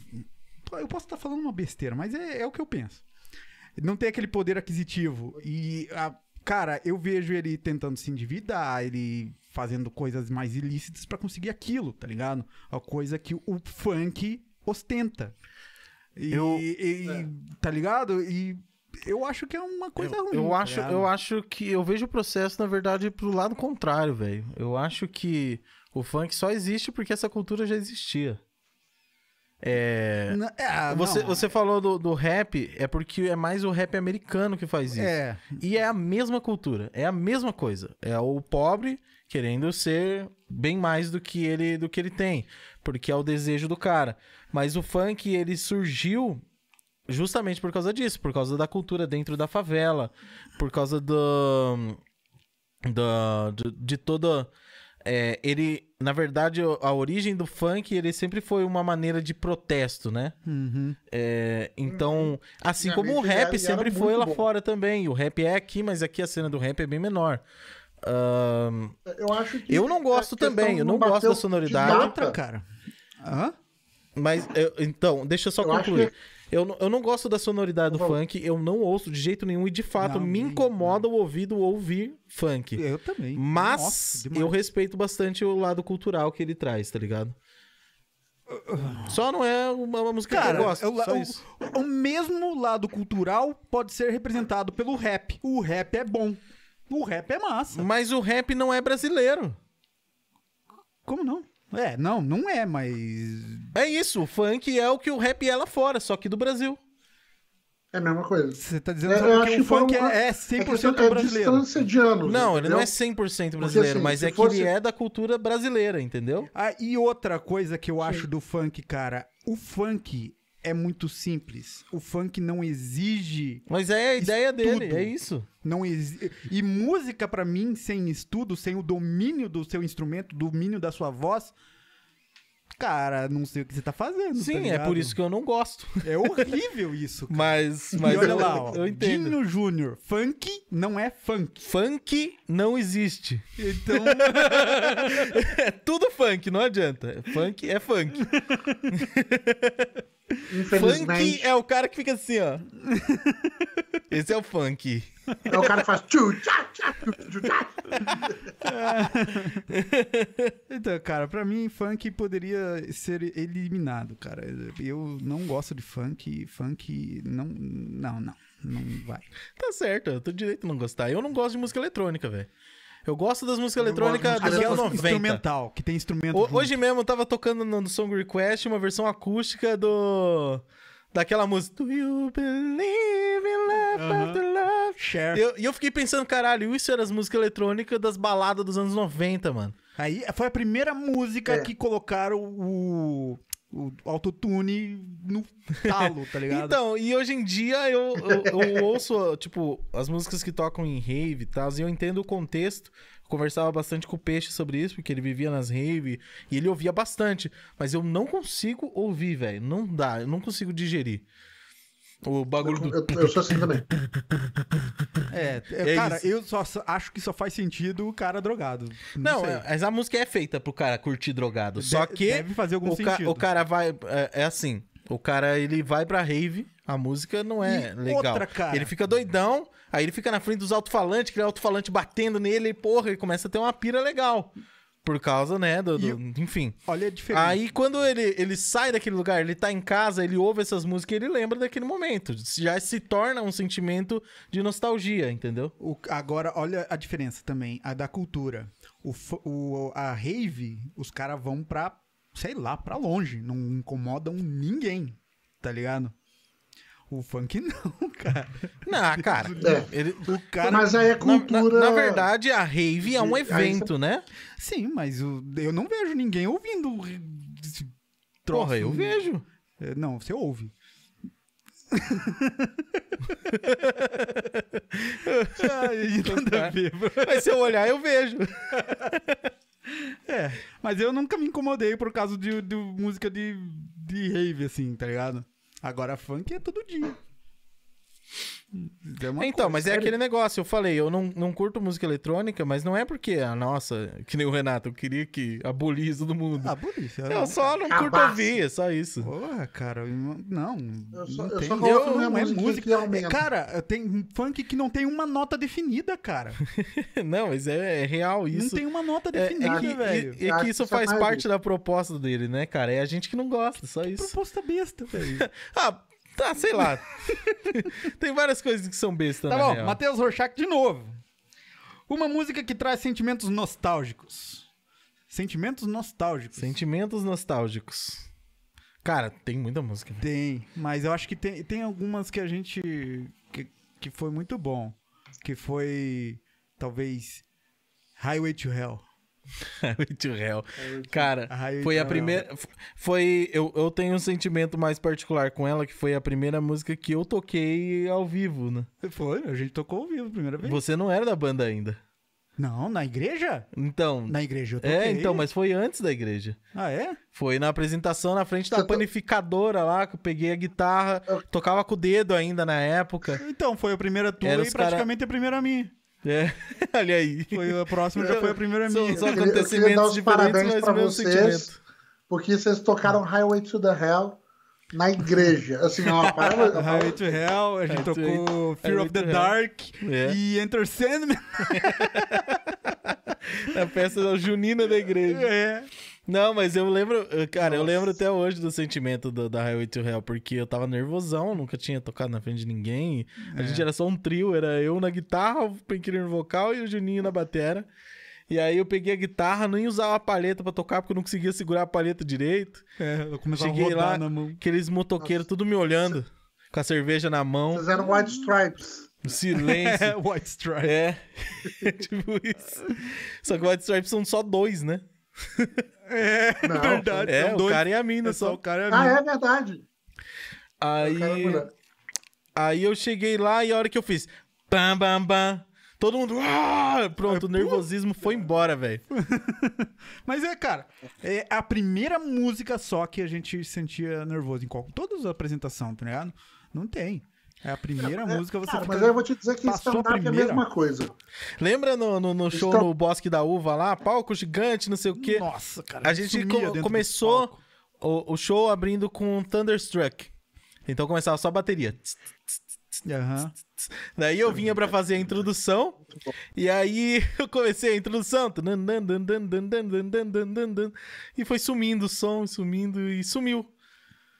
Eu tava tocando com a tua guitarra, eu acho, não lembro de quem era, mas era uma Stratocaster. Não era a minha. E aí, do jeito que eu, que eu apoiava a minha mão na ponte da guitarra, o meu dedinho abaixava o volume. Sem eu perceber. Então eu ali tocando e abaixando o volume sem perceber. A gente teve, teve que recomeçar a música de abertura. Não, eu não rolê. sabia que existia uh, microfonar o cubo, né? O, o amplificador da guitarra. Cubo. Ai, caralho. Microfonar o cu? Como assim, cara? Eu não, cons- eu não sabia, né? eu nem sabia como. É, não pra, pra peidar mais alto. eu não sabia, daí o cara, eu tinha um, uma- um amplificadorzinho pequenininho, acho que de 15 watts, uma coisa assim. E o palco era gigante e tinha gente pra caramba, assim, lá longe, assim, né? Eu falei assim, o cara, ah, você pode colocar tu aqui, né? Eu falei, mas ninguém vai ouvir esse negócio. daí o cara, não, não, a gente me coloca o microfone ali, né? Daí tinha o meu negocinho bem pequenininho, assim, o amplificador. Com o microfone, Com fazendo um 15 som watts. do caramba, né? O caramba, primeira vez que eu faço isso, né? Não, cara, isso, isso é uma, uma. É uma sensação indescritível, cara. Cara, você. Você ligar a tua guitarra, tocar e fa- fazer aquele Porque som estrondoso, pesado, assim, ó. Cara, É você massa, sente no teu corpo a vibração vindo em todo o teu corpo, assim, tá ligado? Da tua guitarra. Então, cara, é sensacional, É cara. da hora a sensa- A sensação. Assim, num evento grande igual aquele, cara, que era som ensurdecedor, assim. pro- Se você ficasse ali perto ali, você ficava surdo mesmo. E é muito bom, é muito bom. E eu tenho muita Mas, saudade. cara, para humorista entra, é a mesma coisa, assim. Você entra com nervosismo lá em cima. Aí a hora que você faz a primeira piada e a galera ri, você fica tranquilo. Mas enquanto o pessoal não ri, você vê muito humorista iniciante, inclusive, é, ele tentando fazer a piada e a piada não entra, ele vai indo para trás. Cada vez que ele faz uma piada, a piada não entra, ele dá um passo para trás. Ele dá um passo para trás. Tem hora que ele cai do palco lá, daí você chama o próximo. Mas quando a galera ri, o pessoal relaxa e aí, e aí que começa realmente uma apresentação de humorista. Cara, e eu, eu nunca tive essa experiência de tocar guitarra na frente de todo mundo. Porque eu era sempre, de toda banda que eu fui, eu era o tipo, tá faltando baixo, vai pro baixo. Entendeu? Aí eu sempre fui baixista. é, o ba baixista Ah, mas é o baixo é massa também, cara. Sim. É, a gente tocou muito Não, é tempo sem alucinante. baixo, Só que né, eu não cara? sou. Só que eu não sou um baixista excepcional, entendeu? Não, mas Eu sou um baixista de violão. Eu, sei o básico do digo básico. Por, por causa do sentimento mesmo. O, o baixo, ele é o coração da banda, né, cara? Cara, a gente tocou Eu muito tempo sem tocando baixo. Muito tempo sem- a gente tocou sem baixo. Quando entrou o baixo, a música mudou E foi justamente a completamente. Thunderstruck a primeira música que a gente tocou, porque o baixo era só si. É. Dum, dum, dum, O. Maurício conseguiu Era só isso. O meu irmão conseguiu tocar a música. E aí, tipo, era um instrumento de cada vez que ia entrando. E, cara, foi muito da hora. A hora que Aham. entrou o baixo, assim, virou música mesmo, tá ligado? É. Inclusive, eu sempre toquei, né, sozinho, eu aprendi a tocar num violão e tal. E a primeira vez que eu toquei com alguém, fazer um solo com uma base tocando, foi com o Renato. É. Foi Patience, do Guns N' Patience. Roses. É, cara, eu, eu tinha um, um tio, ele era músico também, e eu sabia fazer o solo da Patience, né, tudo assim, e- mas eu também nunca tinha tocado com uma base. Uhum. Dele, eu tocando solo assim, de repente eu vejo ele lá, ele fazendo dó, eu, caramba, como encaixa perfeito! Tum. Daí que eu percebi exatamente as notas da escala, eh, que abriu um leque assim na cabeça, eu falei, caramba, cara, é isso então que a música, velho. Porque é dá um a primeira vez dá um sentimento massa. É tá legal, ligado? porque é uma coisa que você tá fazendo, né? Tá Aham. saindo do teu dedo ali o negócio, é da hora. É. A primeira vez também eu vi. Daí eu fui lá correndo falar com o Everton. Cara, toca Patience aí. Ele toca o solo da Patience. Daí ele começou a tocar e eu. E comecei a entrar com a base. Eu o lembro, eu lembro que eu até parei na metade e falei, não, peraí, velho, isso aqui tá muito massa. É. ai, ai. E a gente sempre foi autodidata, tá ligado? Depois de um tempo que eu comecei a fazer a aula de música. Eu nunca paradas. fiz. Não faço ideia. O que eu aprendi e de é que escala foi o Renato vocês? que me mostrou. Olha, era aqui assim, ó. É. E- mas, e- mas assim, pra vocês, como é que foi começar com música? Porque aí depois eu conto pra mim como é que foi. Pra mim, o, o- chegou o Everton e o Painkiller lá uma vez na minha. Eu acho que nem era. Não, Everton você já ainda. tocava. Não, não. Não, eu já tocava. Em casa, né? já tocava, aham, só violão. Daí é, chegou o Painkiller e falou: Cara, vamos fazer uma. Era o Painkiller Era e o ele, Silas. ele e o Silas ou o Túlio. Não, era, eu não conhecia o Túlio naquele tempo. Era, era ele e o Silas. Eu encontrei ele lá no, no terminal do Guadalupe uma vez. Eu, tava, eu tinha ido com meu primo assistir Electra. Nossa, Electra, E a gente voltando pra Nossa! assistir o filme, é, é, voltando pra pegar o ônibus, né? Chegamos lá no terminal. Encontrei o Painkiller e o, e o Silas. E, o- e os dois estavam. O Silas, cara, você sabe onde comprou uma picape? Eu, caralho, mas qual marca, né? Dele, sei lá, qualquer uma, eu. É, cara, eu acho que tem uma pampa pra vender. Ele, não, não é essa picape. picape é aquela igual do Linkin Park, né? Daí eu falei, cara, não, não sei. Daí o Painkiller chegou e falou, cara, a gente vai fazer uma banda de Linkin Park. Eu falei, eu tô dentro. eu, eu também vou. Vamos lá. Nem te chamaram. Você É, que se não, escalou. Eu, eu me escalei. Né? Daí, eu- daí chegou. Daí deu uns tempos, não conseguíamos o, o equipamento pro Silas, nada assim. Daí o, o Painkiller chegou falando que tinha um outro amigo dele que, que tocava também, que era o Everton. Daí eu não tinha guitarra, não tinha nada. Cheguei lá na, na casa do Everton lá, o Everton tinha aquela meio roxa, eu acho que era, né? Era uma tonante. É, com um braço dessa largura. Nossa. Daí eu, beleza, vamos fazer. No outro dia, eu comprei a guitarra com tudo, assim, né? Daí. Não, acho que a gente tocou um bom tempo sem. É, antes ainda, porque daí a gente já tocava. Você não o- tinha um, ampli- um amplificador, mas eu acho. Não, não, comprei tudo junto. É? Aham. Daí a gente tocava o Sweet Know Mine, né? Tudo na guitarrinha limpa, né, cara? Aham. Daí eu cheguei É. com a minha guitarra, li- liguei o amplificador, liguei a distorção do amplificador, uma bosta. Liguei o delay no máximo e olha isso! É uma coisa Igualzinho, horrível. a gente E a gente é igualzinho, cara! Nossa! É, mas foi, foi basicamente isso também. Eu, eu, eu sempre fui muito, muito amigo do, do, do Painkiller, né? Então a gente andava pra cima e pra baixo junto, trabalhava na mesma empresa. Então a gente ia e voltava do trabalho junto. E, e ele tinha um Discman que a gente ficava o dia inteiro ouvindo, cada um com um lado do fone de ouvido, ouvindo Linkin Park. É. E aí a gente queria ter um Cara, Linkin Park bom, né? cover, né? Mal sabia a complexidade que ia tocar aquelas músicas deles lá. A gente achava que era só. Nossa, né? é. montar uma banda e começar tocar. com Linkin Park não, não, não dava. Ahn, aí eh, tinha um violão em casa, eu nem sei de quem era, mas não era de ninguém da minha família, tava lá emprestado. O violão tinha três cordas: a Mia, lá e a Ré. Não.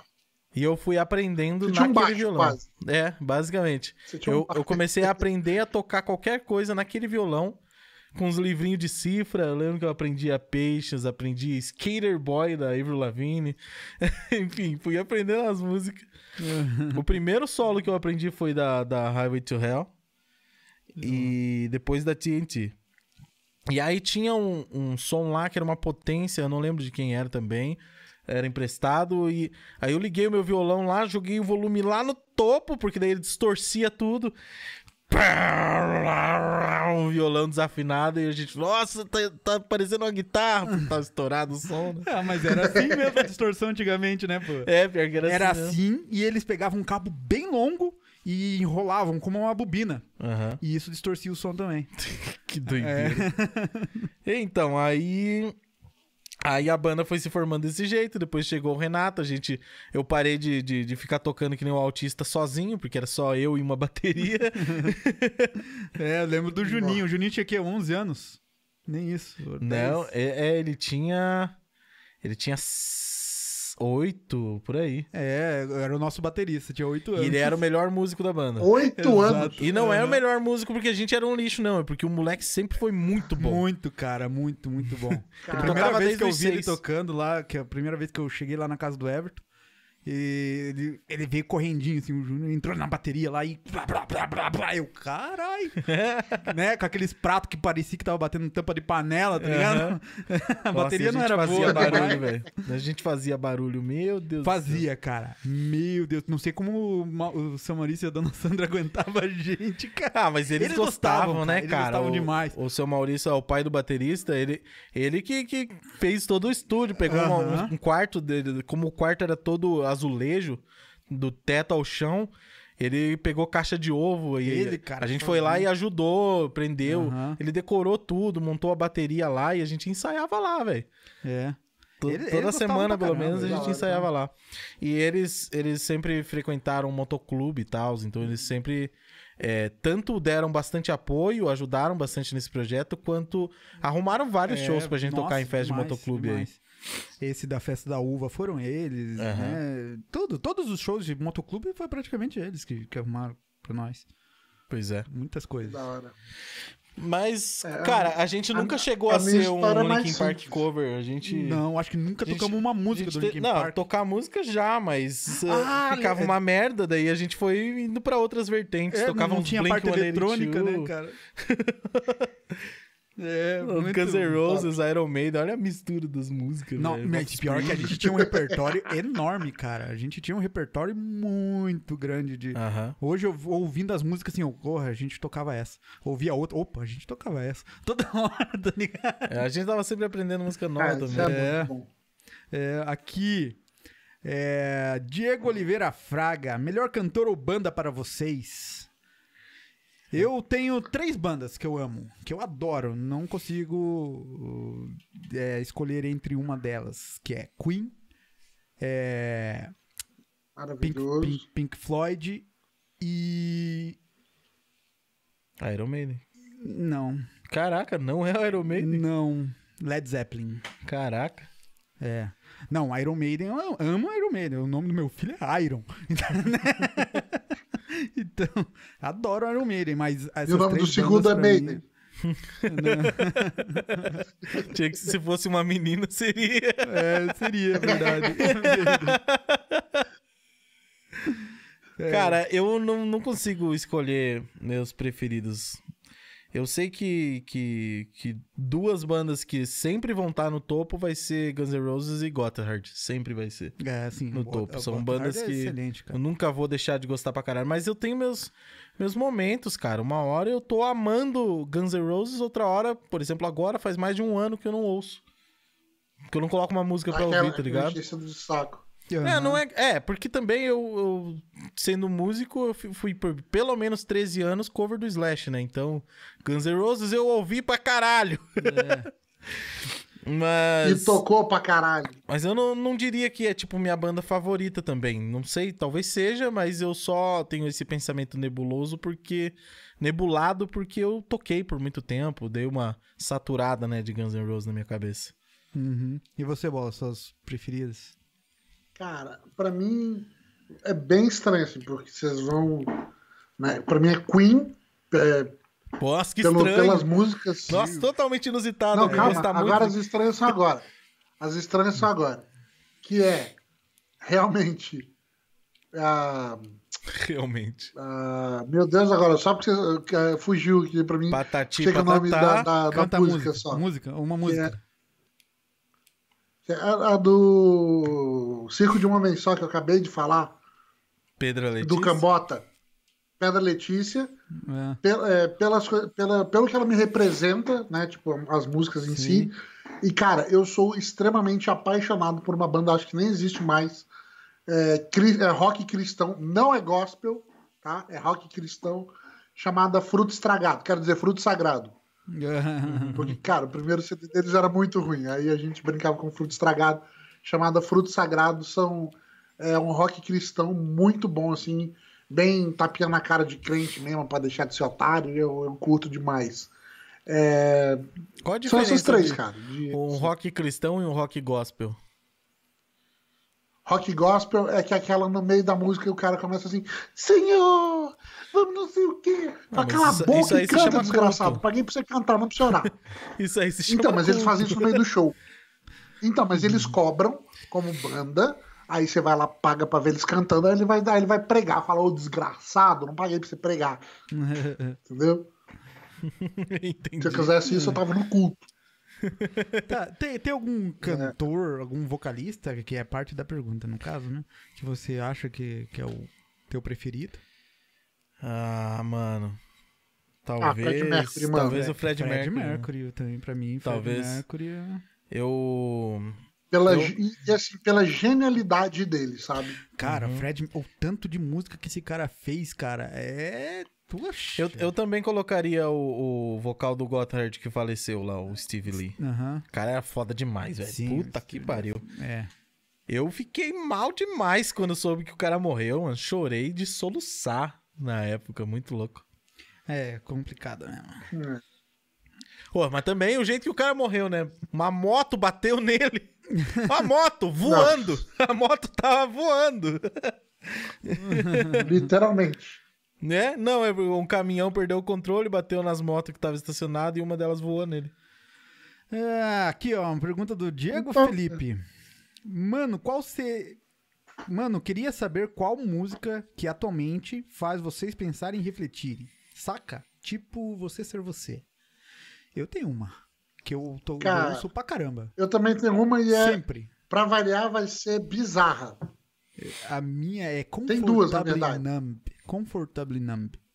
Ó, mas Comfortable Number é quase feita pra isso, eu acho, né? Cara, Comfortable Numb. Ah, tem uma ao vivo que você. Cara, eu tava meio alterado quando eu tava ouvindo. É, você sente, você sente a música te cobrindo, assim, de todos os lados, tá ligado, cara? É, é um caos a música. Você sente um caos na música, mas um caos tão controlado e, e sonori, coisinha saindo de tudo quanto é lado. Os caras são incríveis, cara. Aquela Uhum. música é sensacional, é fodástica. Pra mim, confortável não. Eu, eu não sei, não sei exatamente que música, mas eu sei de uma, uma música que eu lembrei agora que sempre me pega, não, não adianta. É Rolling My Soul do Aerosmith, velho. Eu não consigo não me emocionar com aquela música. Eu acho sensacional. Sim, ela é boa. Não, boa pra caramba também. Aerosmith. Pra mim, eu, vou- eu fico com duas. Né? Uma é do Fruto Sagrado, chama-se Superman. Ô, Bola, a gente É, falou basicamente, uma ele só, realmente- Bola. A gente falou uma só, escolha uma só. Vou- uma só, então eu vou ficar com a outra, que é inclusive de um filme do, do Rei do Show, Ai, que é que- This Is Me. This is me. Cara, a música é incrível, incrível. É, é a mulher barbada cantando que ela não vai ter mais vergonha de quem ela é e aquela coisa toda bonitinha. E, cara, toda vez ela, me- ela me pega bastante. Quando bola diz coisas estranhas, é coisas estranhas mesmo, né, É, cara? coisas que ninguém. É ouviu falar. estranho, irmão. Eu tô falando. Não, vo- você falou isso e eu lembrei. Era uma coisa que eu, que eu já tava pensando em perguntar pra vocês também. Uh, ahn, porque assim, a música sozinha já é algo, mas eu. Existe aquele, aquele, aquele negócio que é uma composição, né? Tipo. Ah, um acontecimento com alguma música, alguma coisa assim. O que que, o que que vem na cabeça de vocês? Qual que mais marcou, assim, digamos assim, ah, uma música que toca em algum momento específico de um filme, de um jogo, ou sei lá, algo assim. É, A música que É. adiciona, saca? Vol- uma música que É, adiciona. então, aí pra Ou pelo mim, menos a, a é outra lembrança mais marcante. É, Ah, é. é por- porque você falou disso que eu lembrei da pergunta. Ah, pra- Bem, fala a sua aí, que eu vou tentar lembrando e tentar ver se eu, se eu acho. Eu acho que de maneira mais, mais recente, pelo menos na minha memória, assim, que, que vem já na ponta da língua, é, é a Unshaken do, do Red Dead Redemption 2. Que hum, eu não posso falar muito, afinal de contas, você ainda vai jogar, que eu sei. Eu pelo menos eu imagino e espero que você jogue. Vou. Com certeza. Mas Vou, vou, vou, vou. é, o lance que. Eu vou. Então joga, pô. Eu também. É- Essa música, ela tocou na, na E3 de 2018, foi quando ele- o Red Dead concorreu junto com o God of War e tal. E no evento eles trouxeram, na E3 não, no TGA, né, do Game Awards. Eles trouxeram uma banda pra tocar essa música. E eu via no chat as reações da galera, porra, essa música, tô chorando aqui, não sei o que, não sei o que. E eu ouvia a música e pensava, ah, uma música legal, mas não é tudo isso. Aí, quando eu tava jogando o jogo, porque nessa época eu já tinha jogado um tanto do jogo, abandonei ele porque não tava legal as lives, a galera não tava curtindo muito, e enfim. Aí, quando quando eu peguei de novo pra continuar jogando, que eu falei, não, eu vou jogar direito agora, esquece live, esquece vídeo, colocava o fone no ouvido, apagava as luzes do quarto e jogava na televisão, tá ligado? Foi quando eu comprei aquele sofá, que era justamente pra poder sentar no sofá confortável e poder jogar. Aí, é, quando chegou nesse momento que essa música toca no jogo, na hora eu percebi por que, que a galera tava emocionada com aquela música, tá ligado? Porque a cena não é nada sem a música, a música não é nada sem a cena, tá ligado? O contexto onde ela foi inserido, você sabe que a letra da música ela descreve exatamente o que passa na cabeça do personagem, saca?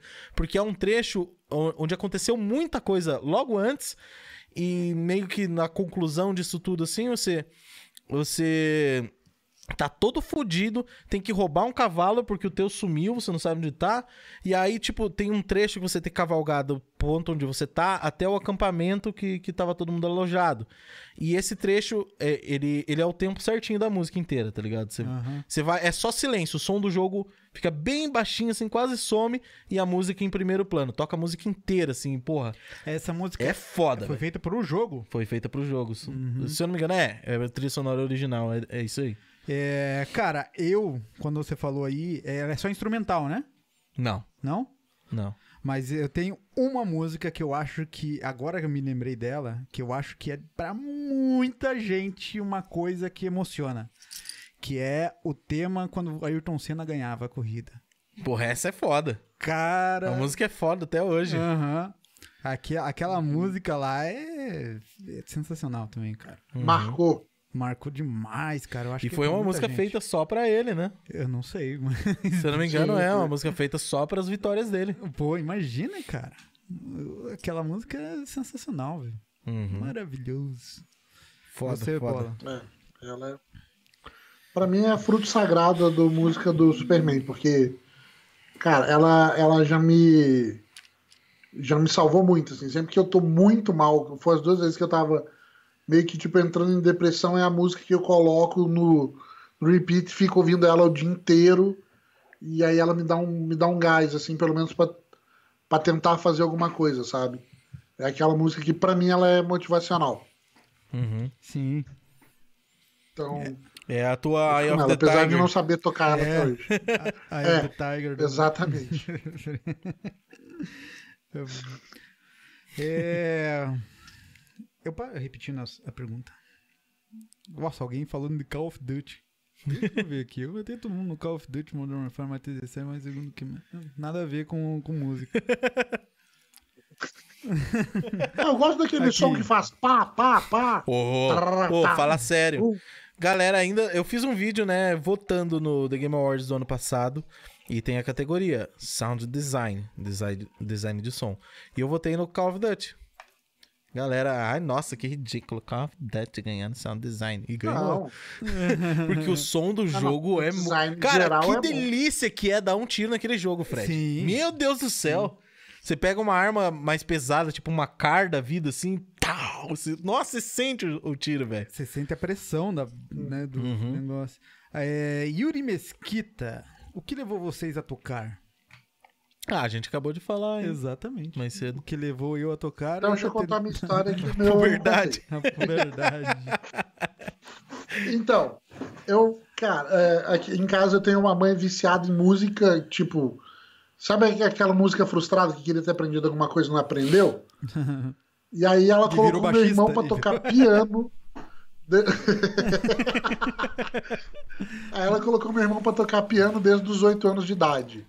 Assim, meu irmão é um dos caras que eu mais gosto de ver tocando, toca pra caralho, Piano? sabe de música pra caralho. Meu irmão, hã? Piano? Piano, piano, piano, Puta, piano. piano, clássico. piano pra mim é o melhor instrumento que existe. cara. Cara, é sensacional, assim, ver ele tocando, eu adoro ver ele tocando, coloco no, eu sempre pus vídeo no canal, sempre que ele tá tocando faço vídeo, eu acho sensacional. E aí minha mãe começou quando eu tinha 15 anos, tipo, aprende o violão, eu falei, não, aprende, não. E aí um amigo meu lá da igreja, pra variar, foi dormir lá em casa, que era o cara que tocava no- no- no- nos adolescentes. E aí minha mãe começou com ele lá, ô, incentiva ele a tocar. Eu falei, não. Incentiva a tocar? Não. Aí ele falou, ah, não vou te incentivar. Trouxe um violão velho pra você ficar aqui durante um tempo. Aí nisso, um outro amigo meu que vivia lá em casa falou, meu tio dá aula. Aí eram três contra um, tipo, vai fazer, vai fazer. Aí no começo eu fui daquela, tipo, sabe quando você vai emburrado fazer as coisas? Cara, eu ia pra aula de violão sem, sem vontade nenhuma. Nenhuma. Um puto que eu tinha que ir. Podia podia estar jogando um, um PS no, no, no É. Play, Play 1 na época, né? E tipo, putz, mano, que saco indo pra aula de violão, o cara me explicando teoria. Eu fui aprender a tocar uma música mesmo com dois meses de aula. Que antes ele começou a ensinar teoria, aquela coisa toda. E, e aí vem meu maior arrependimento da vida. Eu tava tão puto e tão desinteressado que eu não lembro de nada daquilo. Eu não lembro de nada. Então, mano, a parte principal, que era escala, é, as partes de ponte, é, modular, o que que era. Tudo que ele passou, eu não lembro de nada da- das aulas. Eu tive que repegar para estudar tudo. Eu só lembrava. Eu comecei a me interessar quando ele me ensinou a primeira música, depois de dois meses. Que daí era né, o famoso Sol, Ré, Mi menor, Dó. Cara, e eu ficava naquilo o dia inteiro, tocando todas as músicas que eu podia com aquilo. Mano, minha família sofreu demais comigo depois disso. Nossa, Eu aí lembro tem que eu fui música pra que dá pra tocar quando com isso, eu- hein? Tem, tem muito. Ah. Não, e é aquele do. Peraí, peraí, peraí, peraí. Opa! Ai, achei. Né? Ai, cara. Nossa. É, cara, eu não- Eu não entendi. É, porque você não viu A que maldade. a gente viu. Ai, ai, ai, caramba. Peraí, peraí. Alguém peidou aí? Você, parece que você fez. Não, eu não, eu não. Eu não peidei. Eu falei que era o jeito que você tocava violão. Você ficava, Ah, peraí, tá. Pensei que você tava tentando microfonar dedo, alguma tipo, coisa aí. Eu, ah, eu vou peidar na live. É, pareceu bastante. Pareceu, cara. Isso é a cadeira aqui, ó. Ela tá toda solta, precisa apertar ela. Tá bom, tá bom. Mas que parece, parece. E o dia que eu peidar aqui, eu vou ter que sair. Vocês não têm ideia qual que é o tamanho do cubículo aqui. Tem mais coisa aí, Renato? Tem. Aqui, é, tinha um aqui que eu li. Aqui. Vocês também têm dificuldades em conhecer músicas e bandas novas? Cara, ultimamente eu tô conhecendo uma banda nova todo dia, cara. Todo dia eu coloco lá uma banda e coisas aleatórias é, para mim conhecendo. Daí eu vou ouvindo e dou um gosteizinho lá, pra, um gostinho. Um gostinho. pra, pra depois ouvir de novo, tá ligado? E no Spotify, essas coisas assim. Esses Como dias não? ele descobriu um cara novo aí pra ouvir. Nossa, Billy Squire, cara. Ele ficou uma semana inteira cantando uma música que só tem três palavras no refrão. My Kind Love. My kind of lover. E, e o dia inteiro cantando isso, cara. Porra, cara, mas a música é boa, cara. Não, é boa sim, pô. É boa pra caramba. Eu, eu, eu não costumo procurar música, não, cara, banda nova. Às Eu- vezes alguém eu me mostra Ultimamente tô fazendo isso. e. Mas eu mais conheço banda nova e música nova pelo, pelo song request nas lives, velho. Eu ligo lá, a galera coloca a música que eles gostam e eu acabo conhecendo também, né? Sim. Tipo aquela música que eu te mostrei antes de ontem, ontem, sei lá, de manhã eu acordei e falei, olha, ouve essa música aqui. Sim. Um power metal lá. Eu achei legal pra caralho. Que Foi o parece- Alcimar que colocou no song request algumas vezes. Eu falei, porra, A gente falou que é parecia boa. qual mesmo? Que banda? Stratovarius. Stratovarius, é verdade. Parece. Stratovarius. E, e você, Bola, ouve música nova, banda nova? Carry on. Ué. Carry On? Você ouve, é nova pra você? Carry On. Não, não, aqui que o Fernando acabou, acabou de comentar lá. Aí me deu até uma. Ah, do Kansas. Nossa, ah, sim. Carry on my son. É. Música que ficou famosa pelo, pelo Supernatural. Supernatural. Supernatural. Mas eu conheci pelo Guitar Hero 2. aham. É, verdade.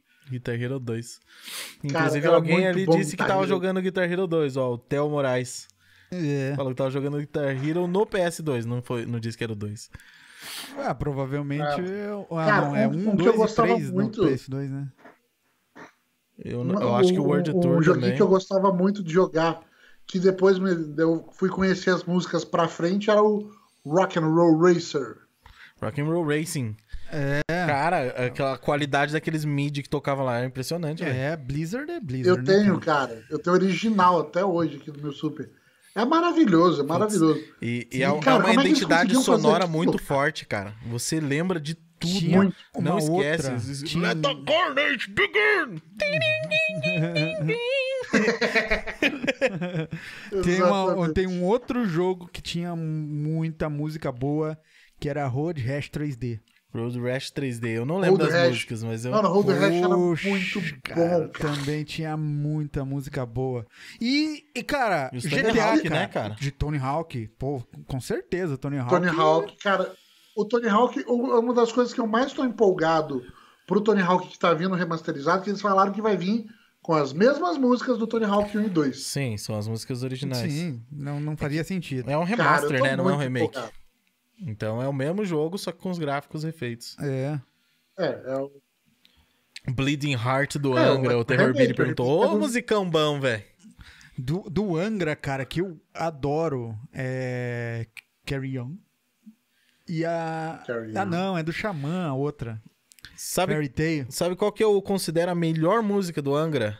Late Redemption, que é aquela com, com- É o Tom Jobim, né? É. Não, ou- não é ele. É ele? Eu não lembro. Não é Tom com Jobim. É o. Aquele moreninho, como é que é o nome dele? Moreninho que tem voz grave. Não sei, cara. Ah, eu esqueci agora. Não é Tom Mas é, Jobim. ele é original ou é uma. Original? Eu não lembro. Eu vou cantando os dias. Ah, Milton já- Nascimento? Milton Nascimento, isso. Já não tenho medo. Cara, é, é é sensacional porque a música ela mescla o, MPB com, com, com o metal melódico deles e mescla também o inglês com o português, tá ligado? Tanto do vocal me- melódico do metal do, do, do Falaschi quanto o Milton Nascimento cantando do jeitão dele, Pô, assim, o tá Angra ligado? sempre teve esses crossovers assim, cara. Você viu da- com a Sandy? Sim, sim. Aham. É, como que é o nome? Black Window? Black Widow. É a Sandy e a mina do, do Ark Enemy. Arcane. Aham. Do caralho, né? Bom, boa música. Milton Nascimento. É. Pra mim, é a melhor música do Angra. Ah, cara, o Angra, o Angra é uma banda brasileira que teve muita, muita influência. Cara, o Angra é, é respeitado pra caramba pra fora, né, É. cara? É demais. Sim. Ah, hoje o vocal deles é o ex-vocal do Rhapsody of Fire, né? É. ah, cara, e também o. O que morreu lá, o. O André Matos. O André Matos, o cara é. Era fora da casinha, cara. O André É, Matos. O cara é o... foda mesmo. Kiko Loureiro, os caras são fora da casinha, cara. Eu vi uma, é, uma vez uma, um especial, não era um especial, era um show do André Matos, é, que ele tocava e conversava, né, assim, no piano, e conversava com a galera no palco, assim, falava, contava história, e tocava, e contava a, histó- a história da música, como ele compôs, né, com quem, o que, que ele tava pensando, e tocava a música, cantava, ele Pega piano isso, só, só ele piano, Uhum. e é um show sensacional, cara, maravilhoso. Eu- Eu falo muito essas palavras, né? É, Talvez. Cara, eu gostei que o William mandou ali e falou: a melhor música do Angra é Pegasus Fantasy. É, é verdade. É Não. pra eles, né? Eu vou falar só porque eu acho que talvez você não saiba, mas não é do Angra e não foi nem o Edu Falaschi que compôs. Ele só foi um músico contratado pra cantar a música. Pra cantar. É, ele foi. Exatamente. É. E, E inclusive, antes eles foram Angra. proibidos de cantar, né? Não sei, Por causa foi. que a música não era deles. Cara, Foram, eles não esse- podiam mais tocar em show. Aí a galera, aí ele, gente, desculpa, a gente não pode mais, a gente não pode mais tocar ela. É, tá rolando processo, não sei o quê. Aí o pessoal é, pega azul. Aí gente, a gente não pode, a gente não pode cantar. Faça elevar. Aí começa, aí tipo, ah, É. é, foda-se. E o Cara, melhor crossover pra mim é o Angra com Detonator cantando essa música. cara, assim. É, é, o que, que eu ia falar agora? Que eu esqueci. Eu não sei, Eu maravilhoso, do sensacional. É, eu acho que era coisa do Angra. Não. Oh.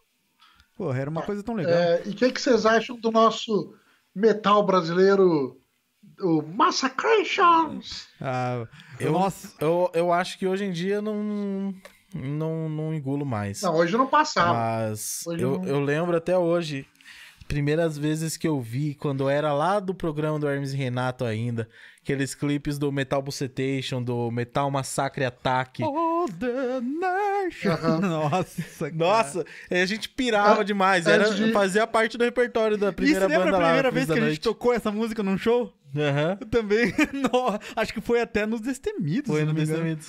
Nossa, cara, sensacional. não foi na igreja, não, né? Não, Não. essa não. Mas era um Mas lugar que a gente na igreja. Stop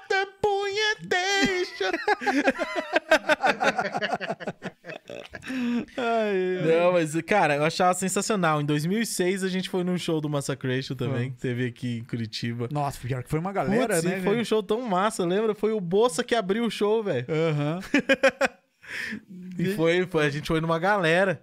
Ó, Tinha o o Diego da- das bombinhas. O Diego das bombinhas. o Silas tava lá. A- a- antes da gente ir pro show, a gente viu o Plá na 15 e a gente O comprou Plá, um CD velho, do Plá. O CD do Plá. CD este do Plá que os caras deram pra uma mina mostrar os peitos na fila. Verdade, cara. A gente... O que, que foi? Foi o presuntinho, acho que deu. Não no lembro. CD. pra- pra- A gente comprou, juntamos a grana pra dar o.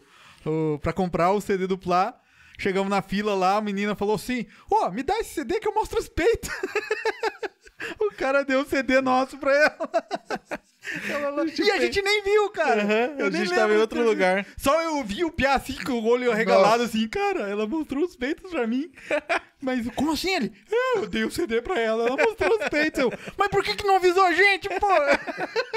Eu paguei por aquele CD. Não tava nem aí pro CD, né? A gente queria ver também. ah, cara. 2006, com certeza. É. Nem, nem tinha internet direito naquele tempo. Não. Ah, A gente tinha pouco acesso a essas coisas. Era só MSN, acho que o Orkut Era já GIF. tinha já. vinha GIF, vinha, vinha abrindo de É, cima pra abrindo um baixo. pouquinho assim. Aí é. travava no pescoço. E YouTube não tinha mesmo, porque eu lembro que a gente baixava os clipes das bandas pra assistir. É, se lembra do, do Fear of the Dark? Lembro. Desde 2010, né? Maldição do Fear of the Dark. Ah, gente Fiquei dois dias baixando um suposto clipe do, do Fear of the Dark. E quando baixamos era o quê? Pornografia. Pornografia. oh, caralho. Ver. 2006, 2006 era muito flash, cara. Que até que o. o fo- foi quando tinha o. O mundo canibal, né? Havaianas de Pau. Havaianas de É. Pau, de 2004 a 2008. Fez Eu sucesso lembro- pra Cacilda. Eu lembro que o site era E muito, aí, e aí muito tinha o horrível, cara. charges.com. O charges.com, que era em flash. Aham. Que era todo dia tinha uma, tinha uma charge. Sim. Maurício Ricardo. Aqui, ó, Matheus Rorschach. De novo, Matheus. Boa, Matheus. Não, não, não tô falando de novo, Matheus, pare. É de novo o Matheus. É, instrumento Manda é diferente. instrumento diferente em comum que vocês gostam. Ah, Hurdy-gurdy. Viela de roda. Ou, ou pode- tem outros nomes aí que eu não sei agora. Sabe aquele instrumento medieval que tem uma alavanca do lado e você toca assim? Ah, tô ligado. Aham. É muito foda esse instrumento, cara. Sim. Eu sei Cara, lá. eu sou extremamente. Fala, fala, boa. Vai tu primeiro, Renato. Vai tu. Não, eu tô tentando lembrar de algum. Ah, tá. Então, cara, eu sou extremamente apaixonado por órgão. Órgão de tocar, tá? Piano, tipo, órgão, né? Do Já jeito tava- que tá já hoje. tava- já tá preparando já desculpando piada já, aqui. né? Assim, a gente pensou besteira, mas a gente não ia falar, tá ligado? Eu, eu ia, eu ia. Eu tava aqui tentando pensar como era a melhor forma de ligar isso com quarentena e. Nossa. Massacration. Cara, não sei, não é um instrumento incomum pra nós, mas que eu gosto bastante é, e é praticamente, não, não é incomum, cara, mas eu gosto bastante de acordeon, cara. É, ele é incomum, sim, cara. É um instrumento bem peculiar, né? Sim, é- e é bem difícil, cara. É, tocar, eu já peguei pra tentar tocar. O meu- E principalmente avô, porque você não vê nada, é tudo no tato. meu avô era multi-instrumentista, tá ligado, cara? Você não consegue ficar olhando o que você tá fazendo. Esse, isso eu acho foda. As- os primeiros acordes que eu aprendi foi ele que me ensinou. Ele tocava acordeon demais, cara. Acordeon, é, violão. Cara, ele tocava muita coisa. E bom pra caramba, umas escalas que eu nunca vi, eu nunca consegui tocar igual ele, cara, porque ele tinha uma perfeição no tempo, é que você sentia um toquinho simples, uma é, que ele tocava bastante em igreja, né, da coisas da daquele, como que é o nome daquele caderninho de, de, de Do Inário. e isso, ele tocava desses negócios assim. É, eu sei qual E é. era uma musiquinha tão lenta, mas era tão perfeito o tempo, cara. Eu não conseguia fazer igual, cara. Eu não conseguia. O tempo, a, a precisão nas notas, assim, a da força das notas, era incrível, cara. E Uhum. nun- nunca consegui fazer igual, cara. É, Um e que ele eu tocava acordeão pra que tem um caramba. amigo meu que toca é gaita de fole, aquela aquele Sim. escocês. Nossa, Aham. Mano, eu acho acho incrível, incrível, incrível. Ele era ele fazia parte daqueles músicos Ai, qual que é o nome da banda deles? Os, é, os, o mus- o mu- os Celtas, músicos Celtas. Tá, mas isso não é o Aí, nome cara, banda. eles. eles... Hã? Esse é o nome do, do, do estilo, né? Não, não, a, a banda deles era os músicos celtas. O nome Aí da... ele, só, ele se veste daquele jeito, só. Cara, ele fez o kilt dele com, com lã de carneiro. Eu bem conheço bastante assim, gente ele- que toca desse estilo, né? Vários festivais aí que tinham em Curitiba e tal. Tem várias bandas Conhece que tocam Carlos? esse estilo. Talvez, Carlos, o quê? Conhece o Carlos? Ah, não sei o sobrenome dele, deixa eu ver. Porra, aí você não me ajudou. É, cara, ele é Carlos. O, É, o, vou procurar aqui. O Cerberus disse ali.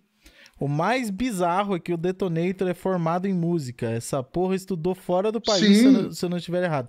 Então, Ele, ele o é, lance é ele que é lírico, mano. o, o Bruno, Bruno Suter, Suter. ele entende bastante, cara. Você vê a zoeira do, do, do Massacration, ali é zoeira mesmo, saca? Mas é uma zoeira ainda é, com conhecimento. Porque Controlada. Esse, esse lance do Detonator, ele não força a voz pra fazer, a fazer aquilo. É, eu digo assim porque eu conheci ele, né, pessoalmente, a vez que eu fui no, no programa da MTV Sim. lá, do Rock and Rolla. Então eu vi isso tudo acontecendo é, pessoalmente. E deu pra conversar com ele e tudo mais. E teve um- uma outra vez que ele tocou num bar aqui em Curitiba pra, com a proposta de, de, de vir com uma banda de Halloween cover. Não foi Massacration, não foi personagem nenhum. Era o Bruno Suter cantando numa banda fazendo cover de Halloween. Ali no, no Sebas. E tinha um amigo meu que queria muito ir, porque ele era fã do cara, por causa do lance do Hermes e Renato e tal. Queria ir lá tirar uma foto com ele, queria ver o show. Eu falei, ah, mano, não tem grana dele. Não, eu pago pra você, te dou carona, vamos lá comigo e não sei o que, tá bom. Fui com ele. Aí foi até engraçado, porque ó, ó, a galera tirando foto com ele. E, cara, o cara canta demais, velho. Cantar Halloween não é pouca coisa, velho. O cara tem que manjar. E ele mandou bem demais, tá ligado? Cantando sério, né? Sem, sem comédia, sem personagem, sem nada. E ainda foi engraçado, porque daí na hora de tirar foto, esse meu amigo foi lá, peguei o celular dele, assim. É. Daí ele foi lá, abraçou o Bruno assim, eu fui tirar a foto e o Bruno, ô, conheço você. Deu, é, sei lá, deve conhecer. Eu fui lá na MTV, é verdade, você foi aquele dia do Guns N' Roses, não sei o que, ô, vem aqui, tira foto junto.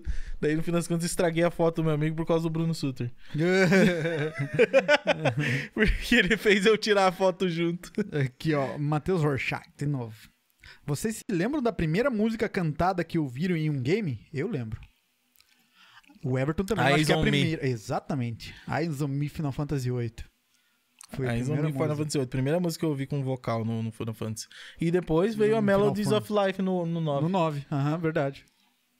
É, mas a primeira Mas a Eyes on Melodies Me. of Life com vocal eu acho que só toca nos créditos do jogo. Acho que durante o jogo não toca.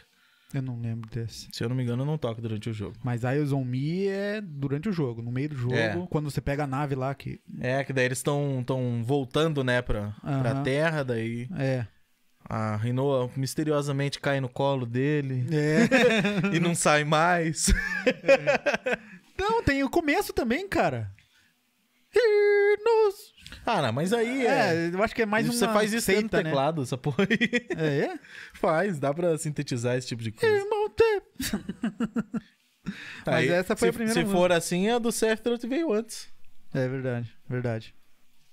É. Mano, eu não lembro Pra mim de, foi a, Eyes qual foi a Me- primeira música cantada. Eyes on Me fin, Final Fantasy Ah, VIII não, não, não, PlayStation não. 1. Eu lembro sim. Pra mim, do game, foi a do. Já Ai, não mano, qual que é o nome da música? Era, era do FIFA 98, do dan, A Song dan. 2 do Blur. Tio Zanarkand é Song uma Two. música? Song two. É, só que é só piano. Era Era, só piano, do- né? Era a abertura era. do FIFA 98. É do qual Final Fantasy? é esse? 10, Zarnakan. Ah, é verdade. Nossa. Não tem nenhuma cantada no 10, né? Tem. A, a Otherworld no início já é cantada, Sutekida né é cantada na cena do beijo. Não lembro, cara. Não lembro da cena Ah. do Berserk. Ah, lembrei. Verdade. E tem a versão em inglês, que é escrota, e a japonesa, que é bonitinha. Sim. E qual a melhor música de, de- de videogame que você já ouviu? Assim? Melhor música de videogame. Tem uma que eu gosto pra caramba, cara, que é do a Priscila do é, acho que é Priscila o nome dela. The Witcher. The Witcher 3. Eu The. Wolfenstorm, o nome. É. Traço as suas cicatrizes com meus dedos. Uhum. Eu gosto pra caramba daquela música, mas é a parte instrumental. Eu acho a, a norte-americana bem melhor, né? A versão americana. Não, é a, a portuguesa a letra é meio É, estranha. né? aham. Mas a versão americana é bem, é bem massa. Mas o instrumental daquela música, aquele alaúde do caramba lá, meu Deus do céu. É muito massa. É da hora mesmo. Eu não consigo pensar qual que é a melhor música de videogame, assim, que eu já ouvi. Não consigo mesmo. É, isso que eu tô falando, cantada. Porque melhor. Pô, tem música. É. Castlevania, cara. Tem um. Castlevania Symphony of the Night, a melhor muito- música daquele jogo é a da biblioteca, que tem o Harpscord lá. É, então. Nossa senhora. Aquilo é maravilhoso. Cerberus diz que a Tio é uma das melhores músicas de Final Fantasy. Eu concordo, cara, é uma das melhores. É, com certeza. Eu acho que ela basicamente fica atrás mesmo é da- do tema da Aerith, Pra né? mim é o melhor Final Fantasy. Então- O 10. Aham. Eu amo eu Final eu Fantasy até 10. hoje tenho muitas dúvidas se eu acho o 7 ou o 10 melhor. Os dois estão aí lado a lado pra mim. Sim, assim. é. É que aí que tá, cara. É que o 7 eu joguei muito depois, tá ligado? É, eu joguei antes o 8. O 8, é- eu adoro o 8 pra mim. É, nossa. É, é, tem a ver com música, né? Então, o 8, mas o 10, pra mim, é o melhor. Não tem. Sem dúvida. E o, o 15 é massa também. 15 tem alguma cantada? Tem, porra! When the night has come. Nossa, eles empurrando o carro, velho. Nossa. É, mas é Porra, original, a né? música é pesada, Aham. importantíssima pro jogo, velho. Sim, verdade, verdade. Empurrando o carro. Nossa. Não, ó, ó, ó, toda a produção musical dos Final Fantasy é incrível, cara. Não, Tirando o mas é- 10-2. É. O 12 eu não falo porque eu não, nunca ouvi as músicas dele, então. O, E o 12 eu 13 joguei, também é meio cara, mas eu não lembro merda. muito bem, não, cara. E, e eu gosto do Achei- 12, É cara. porque a partir do 10 não é mais o Nobuo Ematsu que faz, né? Daí no, no 15, se não me engano, ele ajudou, não tenho certeza. Mas o Nobuo Ematsu Everton. é um, um deus. Ah, no Matsu. É... É. Achei aqui o nome dele, é Carlos Simas. É, eu É conheço esse ele cidadão sim. aqui, ó. Esse cidadão. Careca com o cavanhaquezinho, conheço. Ele- É, Eu já, É. con- já conversei com ele, ele toca um total de 34 instrumentos diferentes. cara. Aham. A maioria ele é deles você incrível. nunca ouviu falar. Aham. É, ele Não, a toca harpa, eu toca hardgird, gaita, Olha, tudo, olha cara. essa foto aqui. Uhum. Cara, qual o nome desse instrumento? Eu não tenho ideia. Isso aí é, um. Dá não pra é ver um aí? alaúde, é uma espécie de alaúde, isso aí, se eu não me engano. É, tipo um alaúde, mas não é um alaúde, o alaúde. Alaúde é menorzinho Clássico. o corpo. Mas ele toca alaúde também. Eu conheço ele. Star Platino pergunta Então, qual a nossa Ele, música ele e era, ele era da mesma igreja que eu lá, lá da Luterana, cara. A gente conversava altas, altas coisas. O cara é muito gente boa, muito, muito, muito gente boa. Ele é mesmo. É, a Star Platinum, a gente já falou ali no começo. E, Cara, não sei, mas você já tá desde o começo aqui, cara. A gente já falou dessas das músicas da Mas ele banda. perguntou agora? Perguntou agora há pouco. Oxi, 14 minutos. perdeu, Star. 15 minutos. É. Hum. É, deixa eu ver aqui se tem mais Ô, algum. e vocês, gostam, vocês sempre, vocês gostam de, desses estilos brasileirados também? MPB? Eu gosto. MPB É. eu gosto bastante. Cara, eu, eu, é o estilo que eu menos tendo a ouvir, saca?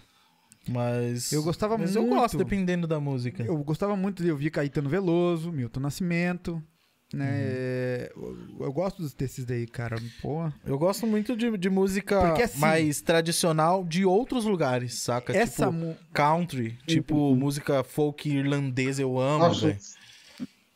É, essas O country é MPB, sensacional. a, a música assim, é, nacional mesmo, brasileira, é, é- o ponto forte dessas músicas é a poesia. É demais, a poesia Uhum. é, é fodástica. E daí vem um instrumental hum, nervoso. Lembra daquele vídeo que a gente via de uma mulher que ela faz o, o vocal, a percussão e o violão tudo ao mesmo tempo? Que ela faz daí os. Nossa, verdade, velho. Tudo junto, a mina, a mina faz um monte de coisa, velho. É, cara, porque tem gente que é, é fo- fora da curva, cara. Não tem. É, esses asiáticos Pra do mim, caramba aí tocando você tá violão. falando- Ah, não, tem uma menininha de 5 anos de idade tocando tico-tico no fubá. Eu lembro, tem, tem uma música, ó, uma banda chamada Children of Bodom, que eu gosto bastante. Nossa, é. É, e tinha uma música deles que eu gostava pra caralho e eu queria aprender a tocar. Só que os caras, eles exageram na dificuldade daqueles riffs deles. E eu não conseguia de jeito nenhum, cara. Ahn, até que um dia eu abri o YouTube pra ver gente tocando essa música e o primeiro vídeo era um moleque de tipo 9 anos de idade tocando ela. Eu falei, ah, não, agora eu vou aprender essa bosta. Já é demais pra mim isso. Ó, o Adelso aqui. Boa noite, galera. Melhor música cantada é Snake Eater. Snake Eater é boa, cara. Metal Gear 3, Eu, verdade. eu- eu lembro do, do show que a gente foi, o Adelso tava junto nessa, que a gente foi no, no, num show ali no Teatro Guaíra, que foi uma orquestra Eu- eu lembro fazendo, fazendo as músicas dos games e tal. E eles tocaram a Snake Eater. Nunca tinha ouvido ela, eu amei a música, tá ligado? É... Nossa, sens... e agora direto eu ouço no Song Request e tal. Eu não sei onde ela toca no jogo, não sei em qual contexto ela tá inserida. Eu não lembro mas a música é do- sensacional mesmo. Eu, eu joguei o 3. eh, na verdade, o 3 foi o último Metal Gear que eu joguei. E eu lembro dela também. Eu parei no 2. É, e realmente é uma música sensacional. De novo. cara, eu não sei onde que eu ouvi é, um cara falando que. O Star, Star Platino diz- disse no chat: o agiota não lê a pergunta direito. gosta- Qual que é? E aí, seu agiota? ah, mas é que ele mandou três aqui numa pergunta só? É isso? Qual uma. Agora, vamos lá, vamos ler desde a primeira dele. Primeira não, né? Mas. hum, Aqui. Qual a música favorita de vocês? Das bandas favoritas? A minha é Master do Metallica. Então, a gente já respondeu. Hum, não, o que ele perguntou é dentre Ah, as bandas, já- bandas qual favoritas. música favorita da banda favorita, entendeu? Aham, então, qual que era a minha banda favorita? Ah, já falei, Comfortable Numb. Confortable Numb. Uhum. Eu vou, vou, vou pegar uma só também, vou falar do, do Guns N' Roses, a minha música favorita é Coma. Não, Stranged. Stranged, não é Coma não. Pô, Stranger, é, Nossa. Stranger é uma... Stranged é Do Guns N' música Roses. sensacional, Do velho. Guns N' Roses eu gosto de... Não gosto de... Não é que eu não gosto, mas é que tem as minhas preferidas, que é Stranger e November Rain. Uhum. Pra mim são as melhores do Guns N' Roses. É que elas, tá elas, elas são muito trabalhadas musicalmente, velho. Nossa, é muito massa isso. isso. A Stranged eu acho Ela sensacional, é muito velho. trabalhada, cara. E o a- vocal dela é E trabalhado. ela, ela é uma oscilação de, de É. sentimento impressionante, cara. É, Stranger é... Ah, o Axel era um filho da puta pra cantar os bagulho, velho. é. É, Não é qualquer um que canta essas músicas dele, não, mano. Era um fôlego desgraçado, não tem limite pro alcance de nota dele. É foda. É, isso que eu ia falar, era uma- alto pra caramba. Era muito longe, era bem, é bem difícil. Era É, e ele faz uns gravizão absurda, né? também. é verdade. É, ele oscilava muito. Aqui, ó. César Afonso. Vocês já tiveram a chance de conhecer um ídolo pessoalmente? PS. Eu já tomei cerveja com Matanza. Cara, eu já conheci pessoalmente um ídolo que na época, hoje nem é tanto assim. Não, ainda é sim. Que foi o Kiko Loureiro. Né? Um- que eu fui num, num evento lá em São Paulo, tava lá, Kiko Loureiro, tiramos foto, tudo. E é, pra mim é. Pô, eu curto pra caramba Kiko Loureiro. E depois que ele foi pro, pro Megadeth, é, é um sentimento assim, cara, é uma banda que a gente curtia com um brasileiro, tá ligado? Uhum. Tá certo, o cara é um Né? dos melhores guitarristas do mundo inconste- incon- incontestavelmente. Tá ligado? Não tem. Tanto que o cara lá do Megadeth, o. Como que é o nome dele? O vocalista? É bem o facinho. Dave Mustaine. Mustaine, é. Falou que o, Kiko Loureiro é o melhor, um melhor guitarrista que ele já teve prazer de, de tocar. Então, né? Pra mim foi o Kiko Loureiro que eu conheci assim. Você. É, eu, tô, eu tava tentando pensar aqui, mas eu não consigo lembrar agora de alguém que eu tenha Cara, conhecido, eu- assim. Porque eu já, já ver pessoalmente, assim, já vi vários, na galera que eu admiro, vários. É, mas eu não sei dizer, assim, de conhecer até onde vai esse Cara, conhecer. quando você vai numa Expo Music em São Paulo, você vai ver muito músico, cara, muita gente. Então, nossa, Eduardo Anui, é, o Juninho Afran. Cara, era muita gente, muita gente. É, internacional que eu lembro. É... Não, não lembro. Não, o, o, o Satriani, cara. O Satriani, eu acho que. eu- Não, como que é o nome do, tá do, do guitarrista do, do, do, do- Não é do White Snake, cara. Steve Vai era do Snake. Era, né? Antes, mas teve outro. Não, do Mr. Big, Mr. Big. O Paul Gilbert. Paul Gilbert. Eu também conheci Paul Gilbert. Tirei foto com ele lá no, no instituto. Ayrton lá. O Paul Gilbert é. Porra, fiz, Brabo, velho. Fez, ó, fez uma workshop nervosa lá, cara. Paul Gilbert é foda. É, então, são esses. Esses aí que eu, que eu conheci. E quase pra muita gente já Cara, eu- a vida, eu- tá ligado? Eu conheci antes de virar fã o Herbert Viana. Que massa. Ô, Bem É? antes do acidente também, assim. É, eu, eu fui para um evento do, do, de onde meu pai trabalhava, e aí no final sempre tinha alguém que tocava, né? Aí no primeiro que foi foi o Herbert Viana. Daí eu fiquei. é, tinha uma mesa onde ele chegou, ficou conversando olha ali. embaixo.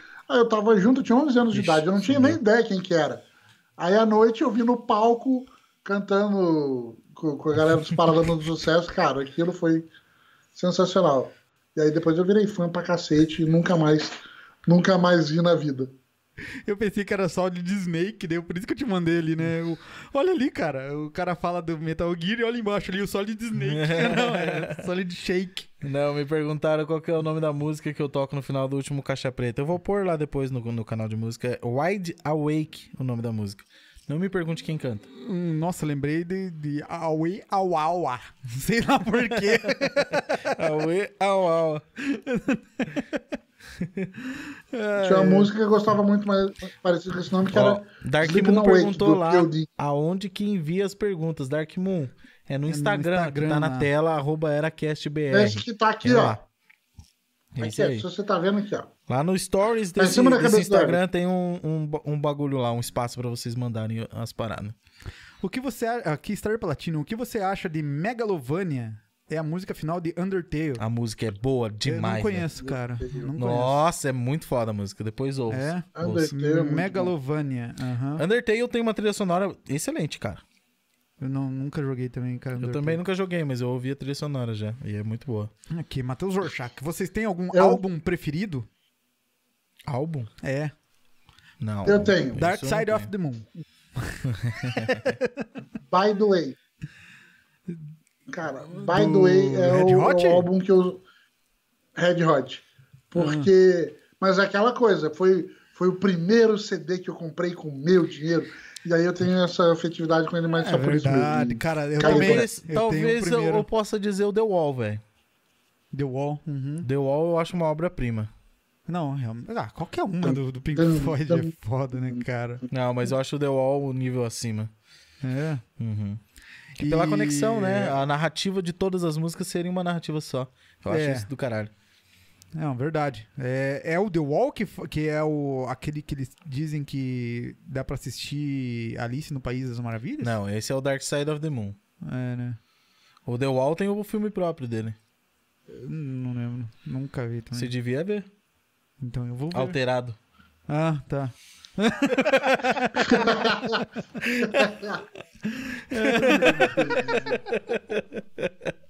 Cara, você falou que foi o primeiro álbum que você comprou com seu dinheiro. Eu, o meu primeiro álbum que eu, e o único CD original que eu comprei na minha vida foi Offspring, Conspiracy of One. Eu adorava aquele CD também, cara. Eu adorava Off- Offspring. Hoje eu não, não tô curtindo, não curto muito, não ouço muito. Mas sempre quando eu ouço alguma eh, Offspring na- no rádio, alguma coisa, é, eu gosto pra caramba, assim. É Offspring uma banda que sumiu pra caralho também, né? É. É, Offspring. Blink. Blink, Blink Blink fechou, existe, né? cara. Nem existe mais. Blink existe. Existe ainda? Eles brigaram. O Tom DeLonge, que era o vocalista com a voz de caipira, vazou. Ele era basicamente a característica principal da, da, da banda, né? A voz dele. Da banda. Ele saiu fora e entrou outro cara no lugar. Agora estão fazendo música ainda, velho. Oxi. Esses dias apareceu nos recomendados do YouTube. Eu cliquei lá e assisti. É bem estranho viver. o clipe dos caras. Assim, cara, o- aquele clipe do Blink, aquele dos, dos caras lá anos 70, não Ah, lembro o First Date. qual... É, aham. Cara, aquele clipe é demais, cara, é É, demais. Os clipes deles em geral são muito bons. Ah, não fazem mais clipe como antigamente. como tudo na vida. né? Pior que é verdade, cara. Os clipes dos caras eram sensacionais, velho. Porra, cara, o clipe do, do Offspring, cara, e é exatamente desse Conspiracy of One, que é aquela festa que daí tem uma, um- umas, umas latinha com espuma dentro, assim, que a galera. Daí tem uma gostosona lá, daí ela chacoalha a latinha assim, o cara olhando, ela abre a latinha assim, blé, espirra tudo no cara. Floyd. É. Cara, clipe eu gostava muito dos clipes do Full Fighters. Full Todos eram Fighters. muito bem ele- feitos, cara. Eles, Todos eles eram tinham o Tenacious D junto, né, em alguns clipes. Pois é. Eu não sei se é. Learn to Fly, qual que é, mas tem que tem o Jack Black e Cara, o brother que eu não sei o nome. Learn to Fly é também É. uma música muito massa, cara. É. Learn to Fly é. Acho- a, a, a música que eu mais gosto do, do, do Full Fighters é The Pretender. Eu acho do caralho É. aquela música, velho. Nossa. E A é, Learn to Fly, cara, a Learn to Fly é, tava lá, eu acho que fui, eu vi no Pipocando Músicas isso. As músicas mais impossíveis de serem cantadas. E Learn, to, Fly? é uma delas. Caraca. Isso É. eu não imaginava. Aquela, Cara. aquele final lá que o cara berra de um jeito. e-. Oxi. Faz aqui do lado e não fica rouco pra você ver. É, é técnica, né? É, é. E aí, ele, e ele cantava hoje, no dia seguinte, no dia seguinte. É, cantava o No dia dia inteiro se seguinte. precisar. tá? E outra é o Vitas, tava junto lá. Você lembra? Sabe, tá ligado o Vitas? né? Aham. Então também é um dos impossíveis de cantar. Não tem como Eu cantar não tô. aquilo. É difícil mesmo. Não sabe quem que é o Vitas? Não, não sei.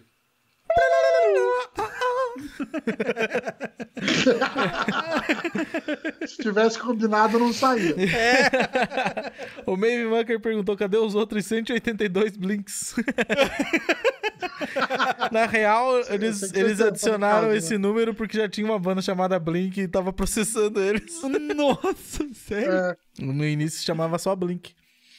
Por que será 182? Era o número da casa de alguém, se eu não me engano. Nossa, mãe. Caramba. Tem, é, cara, tem cada história de, de, de E do Black Dog, do. Do. The Purple. Que eles dizem que foi um cachorro. Não tinha. co- co- o nome da música o não. Led Zeppelin, não Purple. É, Led Zeppelin. Que É, não tinha o nome da Mas música. tem, tem um monte de música do Led Zeppelin que é assim. Os caras, como é que vai ser o nome da música? Tem a música gravada já, daí entra um cachorro preto no estúdio e eles falam, cachorro preto. Imagina. A, a outra lá, que é basicamente um solo de batera, Aeroplane, Aham. é porque passa um avião e faz barulho quando eles estão lá no estúdio e eles falam, ah, é avião o nome da música. Os caras, tipo, foda-se. É. Só quero fazer a música, nomeia como um, dois, três, quatro. Os álbuns não é isso? Eu, O álbum é um, dois, três, quatro. Aham. Cara, quando os caras têm talento, qualquer coisa dá certo, tá ligado? É, não, o que eu acho que foram todas aqui. É, a gente já passou do nosso horário também. Acho que, acho que é isso aí. For to Love of. God, é, do Steve Vai. For the Love of God, conheço. Aham. Nossa, essa música é realmente. Isso quem fala foi o Ferridan. ah, É Ferridan, é homem ou mulher? Não sei. Fernando Ridan. Fernando Ridan. Essa música é do caralho mesmo. É. Mas é isso aí, caras. Vamos aí então. Tem É. alguma coisa mais Vamos. pra falar? e Tem uma. não, uma- só falta o, o pra gente deixar o uma Louco suge- a dica, aham. a dica da semana. A dica da semana. Eu, eu passei o final de semana inteiro assistindo duas séries que eu recomendo vocês assistirem se vocês nunca assistiram. O Everton não conhecia ela, Não. nenhuma das duas. E eu assisti isso em 2001, 2002, essa série. É, que é Band of Brothers e The Pacific. The Pacific é mais, mais nova.